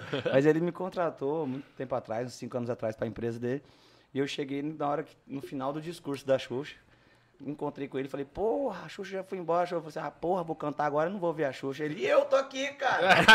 ah, beleza, vou cantar pra você então, cara. Mas, cara, o que você achou desse apelido Tony Stark brasileiro, cara? Você acha que cabe nele? É, rapaz, ele tem uns nomes. Até agora o Comendador apareceu. Comendador também. também. Comendador, a novela voltou aí, ele. É verdade, bateu, assim, velho. Cara, a Sweet Child. Quando ele desce com aquele o helicóptero dele lá, lembra muito da novela. Sabe o que eu lembro? Eu lembro aquele trecho lá do. do... O homem ficou diferenciado. Ficou diferenciado. Ficou. Aquele trecho do Avengers lá que, que ele, o Tony Stark treta com o Capitão América. É, Ele é, fala, ah, eu sou poderoso e você? Que que sério? Gênio, bilionário, playboy, filantropo. é, o, é o Igor, velho. Só falta o bilionário. É você, Igor. Para é que. você, Igor. Ah, cara. Sabe que eu vi esses dias, isso é verdade, pra confirmar pra mim? Fora do agro, o único bilionário Mato Grossense chama Igor Moura. Ouvi isso, cara. é orgulho, né, cara? Tô orgulho, velho. Assim, é, que, é, que, é que aqui no Brasil a gente tem essa mania, culpa católica que a gente tem, de ter vergonha de falar o nosso sucesso, e de financeiro principalmente. Mas, pô, pra mim é um puto orgulho, velho. Mato Grossense, velho. Sim. Tipo, o cara tá lá com a Muita Xuxa. experiência de vida Surfando também Gabriel- nós, com o Gabriel pra- Medina, é. Pra nós, assim, que somos cuiabanos e tal, e a gente sair daqui e morar fora, da- fora da nossa região e encontrar pessoas que são daqui, Bem-sucedidas, bem e tratam a gente em casa, me fortaleceu muito, né? Eu, nesse período de pandemia, toda a gente passando é um problema... Eu, falo que a gente... Todo mundo acha que o problema é só psico, é financeiro. Tem psicológico também. Tive momentos assim, de tá meio que em depressão. Mesmo com grana no bolso, velho. Como eu disse, às vezes não é só o dinheiro que dá problema Aí, de velho. depressão. Então fudeu, você- quer dizer, quando resolver problema financeiro vai vir às outro. vezes as pessoas dão de- decepções na gente maior que o dinheiro. E aí, a gente estando junto lá, é muito gostoso saber que ele é de Cuiabá, ele tem as mesmas culturas que a, que a gente, sabe? Então, pra mim, marcou muito estar fora de casa há muitos anos. E por onde eu andei lá no Paraná, Mato Grosso, eu não tive intimidade com nenhum amigo meu de Cuiabá, assim, de ficar irmão. Aí quando eu mudei pra São Paulo, foi questão de três meses que eu tava morando em São Paulo. É, já conhecia essa situação. Olha, Massa. hoje nós fomos no Porto, compramos lá filé de pintado, ventreche, Ventreche de de pacu, pera pitanga. Não, a gente andando na meses. feira, andando na feira do Porto e, e desse jeitinho que eu tô bem vestido aqui agora que vocês estão me vendo, chinela havaiana. Aí eu tava até comentando com o Zé Miguel, eu falei, Zé, eu sou assim, cara, na Maresias eu não boto uma calça jeans jamais, só pra cantar. Eu falo, quando eu boto uma calça jeans é pra, é minha indumentária de show, porque eu me sinto hoje mais leve, Gostoso é fora daquele assim, mundo de aparência que já, já vivi, né? Eu acho que como moleque também saí do bairro da Copa Mil e por um tempo as culturas do bairro não saíam dentro de Pô, mim. Aí a- Copa Mil pro... ficava meio marcada, assim, aquela coisa de você querer. Toda vez querer aquelas, aquele sentimento de mostrar para as pessoas: olha, eu venci, você não sentia a reciprocidade das pessoas. É ruim isso por um tempo. Aí, com o tempo, você vai amadurecendo. Ah, no meio artístico, você precisa de experiência, de tempo para você pegar a experiência. Não adianta falar- é, absorver a coisa. A música demorou. E quanto mais você anda com pessoas bem-sucedidas, mais me fortaleceu a ficar mais familiar, mais é, apaixonado pelo Estado. Como é gostoso, né, Igor? Nós somos amigos e a gente tá bebendo. E quando chega um cuiabano, os caras têm orgulho de estar perto da gente. a gente recepciona é. todo mundo lá. A casa dele foi o primeiro lugar que eu conheci da praia, onde a gente mora agora. E aí, dali, eu acho que deve ter umas 15 pessoas morando hoje na cidade, como o Ale, que tá aqui com a gente hoje, que é culpa do Igor, é reflexo do Igor ter ido pra lá velho. primeiro. O Euclides, O Euclides Ribeiro. juntos. Pô, o Euclides também tem casa lá, Família. cara. Tem casa lá. Tem Cara, o cara Euclides é lá. foda, velho. Badico, todo mundo tá lá. Então, assim, temos, temos uma galera de É, cuiabanos Você falou bacana. de Cuebanos. Você é brother do, do Fernando? Ele era daqui, né? Da Sim, Sorocaba? Fernando é do, Zor. de Rondônia, Fernando né? Zor. Ele é, Mas ele morou aqui, né? Morou Ele é aqui. de- Veio um novo cantar já, tocar aqui. Eu fui hold dele quando ele teve um... Foi o hold dele, velho. Que Foi. massa, O cara. hold ele tinha um grupo, acho que era trio... Trio alguma coisa, não lembro agora o nome. É... Ele também foi hold. Ele é cacoal, né? De cacoal. De Cacoal, é. Ele é de Rondônia. E aí ele veio, trabalhei um tempo ali. Aí quando eu estava em Curitiba, já as coisas lá trabalhando em boates em Curitiba, ah, foi o momento que o, o Sorocaba e o Fernando estavam investindo na carreira do Luan Santana. E eu fiquei ali na bagagem, esperando a minha vez no estado do Paraná para acontecer. E foi muito abençoado. Foi muito, nós fomos muito abençoados, porque pelo caminho do Fernando, o Fernando. Eu cheguei na beira do palco e apertei a mão do- dos caras, e os caras falaram- o Fernando falou pro Sorocaba, esse cara é de Cuiabá. Oi? Aí o Sorocaba, traz ele pra cá, que o guri é bom, vai ficar, vai explodir. E graças a Deus. Explodiu pra caramba. Amém. É, as coisas Explodiu pra caramba. Muito orgulho, velho. É isso que eu falo. Animal, cara. A gente tem muito orgulho de vocês, viu? É, mas eu acho que você falou o que eu posso falar aqui por último, né? Eu acho que não tem que ter medo da próxima porta abrir. Nós temos, o empreendedor tem que ter coragem, seja vocês aqui, que tamanho que vocês querem chegar, o cantor, de falar, eu não quero ser hold, eu quero, quero subir no palco, quero ir embora, vou lutar. Eu sei o tanto que é difícil a luta de um cantor hoje, Mas né? o cara tem que ser feliz, Ergon, na, na situação que ele tá e respeitar certeza, o tempo. Ah, com lembra que- certeza. a, a gente conversa, né? O- ninguém pode chegar assim rápido lá em cima. O cara tem que ir passando. Até porque, se você chegar hoje e pegar um menino, um guri de 20 e poucos anos, e, e ele ser um filho de um sheik, e ele sentar na mesa com a gente, cara, ele pode ser trilionário. Entre nós, nossos amigos que nós temos hoje, que eu convivo, eu, o Igor, olha que tá aqui, a gente respeita muito mais o caráter da pessoa que ele tem no bolso. Então, assim, o que, que ele fez? O que ele construiu? Pode estar sentado na nossa mesa, que a gente não, não fica aquela. A gente fala aqui, é pagando pau porque o cara tem dinheiro. A gente gosta de ouvir a história do que o cara viveu, E cara. nesse Ó, mundo artístico tem muito Sabe, isso, tem. ele, o cara tá aqui, ó, do lado. Ele escuta eu, eu fico bêbado, falo mais que homem da cobra. Cara, o cara tá Tamo junto. ele- num dia ele tá com a Xuxa, no outro dia ele tá escuta. comigo, eu falo Não, não, pra não. caramba do lado dele. Calma, e no outro dia tá o Gordinho, tá o Bahia, É, não. tá o Cainho lá de o Igor, Maresias. o Igor, As é o- pessoas são super o Igor é o simples, aqui tem exemplo de pessoa história- simples, cara. Não, Posso o falar Igor? Valê aqui tá demais. Cara, a vida é simples, né? É, é isso que eu te falei aquela hora. Vocês são iguais, né? É, óbvio, cara. o Dinheiro não muda ninguém, cara. Não muda Ô, Igor, ninguém. eu, igual eu falei pra você no início do programa, eu por 11 anos, Teixeira viu minha história assim, eu fui aquele cara advogado, de paletó, gravata, cara, era chato pra caralho, sabe? E aí, Daí de me conheceu, se fudeu. E, cara, eu conheci o Rafael, filho da mãe, Se aqui, fudeu. Me, fudi, me fudi com ele, sabe? Virei candidato, de repente descubro que eu gosto de comunicar, que o, o Teixeira sabe Mas que eu sempre fui falador pra caralho. sala, né? É, líder de sala era só eu e o Zé Miguel, que É. assumia a bronca. Quando não, o Zé Miguel pegava líder religioso e eu ia pra líder esportivo, era guerra, eu e ele, pra quem que era líder É esportivo, verdade. que eu já falo assim, deixa comigo que eu vou na Assembleia, eu vou arrumar um- uns uniformes pra nós jogar bola bonito. Eu falava assim, deixa comigo que eu vou bater, são 20 e poucos deputados, eu vou arrumar esse negócio. Na sala todo mundo votava em mim. É verdade. Vota no Teixeirinha que ele vai arrumar um uniforme. Ele foi muito líder esportivo, eu lembro Fui disso. muito É. líder esportivo, várias vezes. Ninguém tinha um jabá igual o meu. E sabe o que, que é o foda? Tipo assim, é, hoje eu vejo assim, a vida an- anterior, assim, essa coisa do advogado, assim, sempre o camisa de abotoadura, que é um parecimento do caralho, sabe? E, e era chato pra caramba, e hoje eu não gosto mais disso. Não sei, eu acho que eu me sinto igual o Henrique. Igual você. Entendeu? De tipo assim. é, se você me quiser me ver, ó, como é que eu tô aqui hoje, cara? Eu tô de bermuda, Se- velho. Quando a gente, Entendeu? hoje Eu ele, se, ele- hoje ele se arrumou, ele se até uma calça É, ele botou calça. Mas é Pô, impressionante como a gente, a gente YouTube. é humildade. A gente tem que aprender mais sobre isso. É muito legal da internet, essa oportunidade que vocês estão tendo de vocês abrirem mais espaço para as pessoas terem conteúdo que quiser ver. Uhum. Eu, a gente é, eu sou muito apoiador disso. Pô, Todo mundo velho. tem que ver o que quiser ver e a gente antigamente era meio manipulado que as coisas só chegavam aquilo que certas pessoas conseguiam Era imaginar uma que era bolha, legal, uma bolha, né? mainstream ali. E- era- era a internet mostrar esse lado aqui, cara, porque sem, sem lado político é melhor ainda. Sem lado político é melhor ainda, porque para expor pessoas como Você imagina, empresários que. Quando alguém conversar com o Igor. Moura desse jeito, quem que ia fazer essas perguntas Só- pra ele? Vai lá em Maresia, senta lá na entrada 20 lá que a gente bate É, esse papo. Ó, teve outra. Você conhece esse tal de melanina negritude? Sim, sim, Conhece ela? sim. Ela falou aqui, esse Tony Stark Cuiabano é chique demais, tem interesse. Pegou o Tony Stark Se eu fosse mulher, ele não tava solteiro. É, tá vendo? Ah, pronto, ó, teve, teve uma vizinha nossa, que eu não vou citar o nome aqui, Jorge. Eu já até falei, minha filha ca- na- nasceu na hora errada. Não, tem uma vizinha Uns nossa, 19 pra 20 anos, agora eu ia olhar pra casa e falar assim. não me "Vem, escapa. Vem, quer namorar minha filha? engravida. Vem." Eu ia ser um sogro, gente boa É. demais. Engravide de mim. Ô, Jorge, tem uma, uma vizinha nossa, vou citar nomes, que ela falou assim, ah, eu vi que no programa de vocês eu vou levar o Igor Moura hoje. Eu falei, é...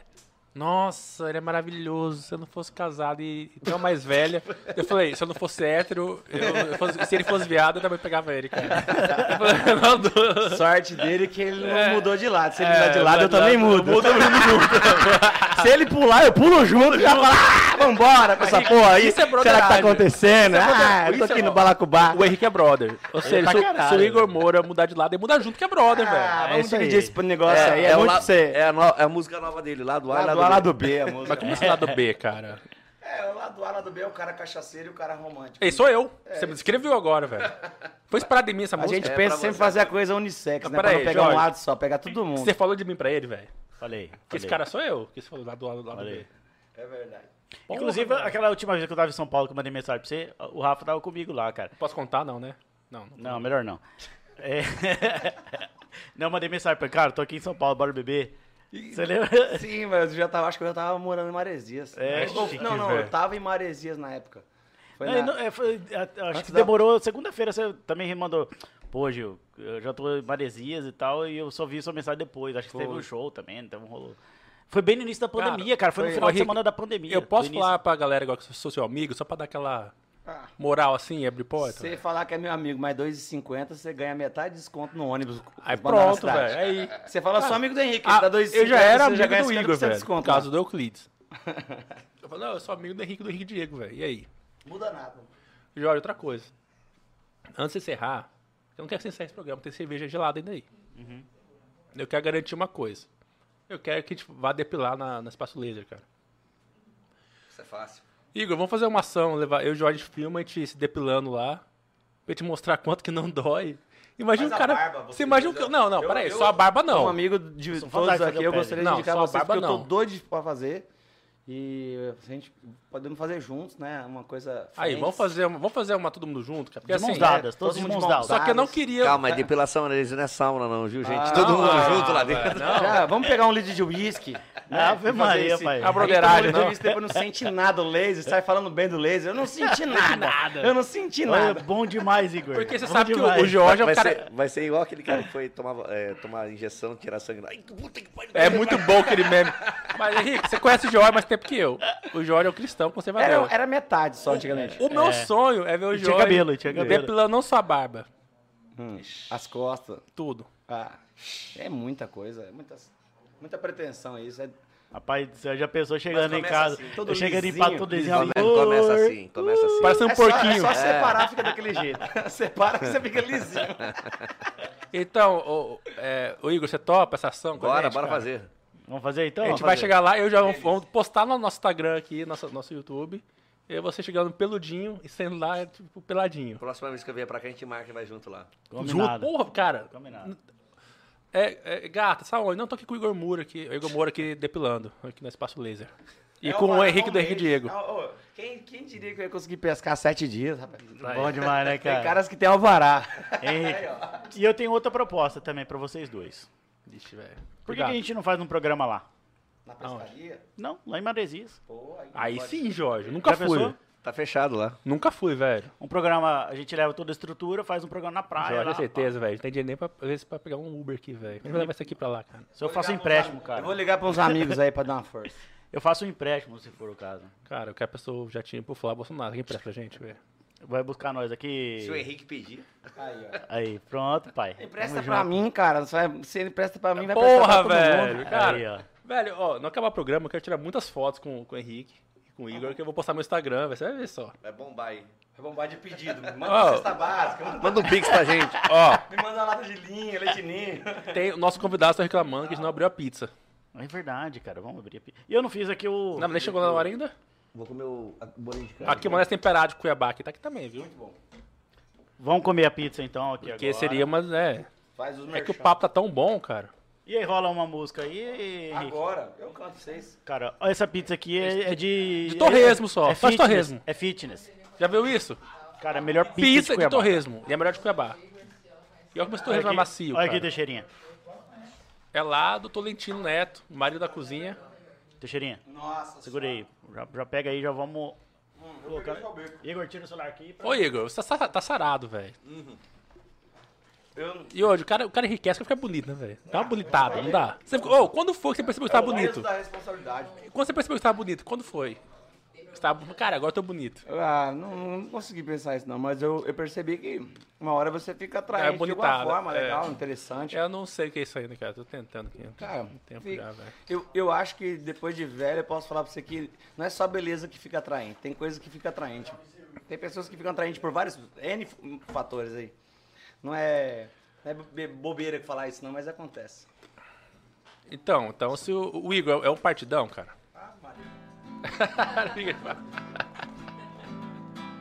Cantar um pra vocês, tá? Vai lá, vai lá. Romântico. Uh!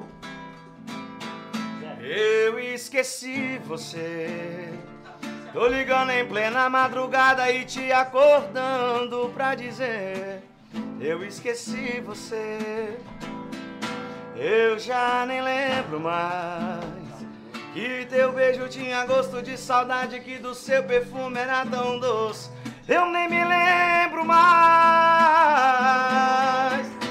Se eu te ligo da mesa de um bar, se você já cansou de escutar que um dia eu iria esquecer. Esse dia chegou, acabou de chegar. Se ainda guardo lembrança de nós na memória do meu celular. Se cargo comigo a foto que a gente tirou lá na beira do mar. Tudo isso é pra você lembrar. Lembrar que eu te esqueci. Tudo isso é pra você lembrar. Lembrar que eu te esqueci. Jorge, um beijo no seu É coração. nóis, irmão. Que delícia, cerveja gelada ainda. e aí, cara? o Sweet 14 Programa sai bom, aí ou não? Eu sou, cara, posso falar um negócio pra você, cara? Eu sou fãzado dessa música, cara. Sweet 14. O Rafael sabe, né, cara? Eu fico zoando inteiro Inclusive, é que meu filho foi feito na Suíte 14 do. Da onde? E vai ver que o frio é maior quando eu não for mais seu cobertor. Nem ouvir minha voz dizendo: Já é hora, acorda, amor. Ainda é tempo pra nós, seu lugar é aqui. Nem passou, nem vai passar. Quando a gente ama é assim: briga, separa, quebra a cara e volta a ver. Que sem outra vida é tão sem graça. Me liga agora, tô te esperando. Vou te contar o que eu tô imaginando. Suíte 14, banheira de espuma. Nós dois se amando e a lua de testemunha. Jantar luz de velas, champanhe com cereja. A vida inteira o nosso amor de sobremesa. Ah, ah, a vida inteira o nosso amor. Quer ser durona, mas é sensível como um vidro. Se emociona quando não se ama nenhuma hidro. Tem como um brilho da estrela que brilha a ilha particular. Você merece o melhor, então vem aqui buscar. Arroz! Monstro. É Cuiabano, chamando. Bom demais, cara. Jorginho, Monstro. depois dessa, né, a gente chegando perto do fim, finalmente. Muita tristeza. Cara, esses dois caras aqui é resenha Vai ter, gigante. vai ter velho. maresia, vai ter Vamos maresia. fazer esse programa Velho, você falou no ar e tá gravado. Cara. Tá gravado. Obrigado velho. pelo Vamos carinho, viu? A respeito aí de vocês. Bom demais estar aqui, cara. Igor, obrigado, cara. Obrigado, por torcendo ter por vocês aí. Quero ver o Tudo Menos Política fazer IPO.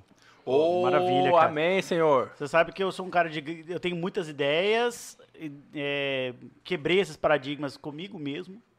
E entendo assim, eu quero crescer cada dia mais e hoje eu saio desse programa é, diferente do jeito que eu entrei. Eu acho que esse é o grande ponto de que você sempre aprende uma coisa.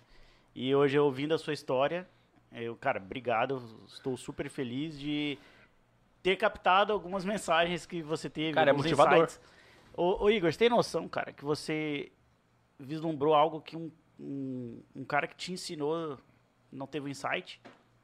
É, Cara, você vislumbrou que Essa é Bra- sacada do predador, cara. É que isso. o Brasil tem um país que as mulheres não gostam de pelo? cara, genial, cara. É, Entendeu? eu acho que a gente tem que estar sempre ab- com olhos abertos para as oportunidades. E né? gosta de estética. E, e- e correr atrás. Não adianta só enxergar e não correr atrás. Porra, velho. Galera, Massa, estivemos aqui com o Tony Stark brasileiro. E Teixeira, Henrique, pô, e eu- com o Henrique do Henrique Diego, velho. obrigado, Puta irmão. honra, você sabe velho. que eu o tenho. pivô do São Gonçalo, eu joguei Sabe- muito nessa Porra. A hora que você mandou a mensagem e falou, Gil, eu vou, eu vou lá. Você falou, Gil, eu vou lá. Vou. Eu falei, eu falei pra ele lá em casa, falei, amor, o Henrique vai também, né? E eu falei o quê, assim? Eu maior empolgado, eu já sou Porra, já, já tem, deu mais audiência. Tua, a tua mulher tá assistindo a gente. Ela tá assistindo, puta, falei Sabe merda. eu falei?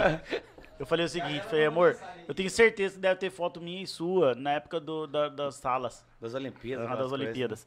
Eu vou procurar essas fotos e vou revelar. Por favor, mande pra mim, porque minha família acabou sumindo com todas as minhas fotos, Ei. cara. Aham.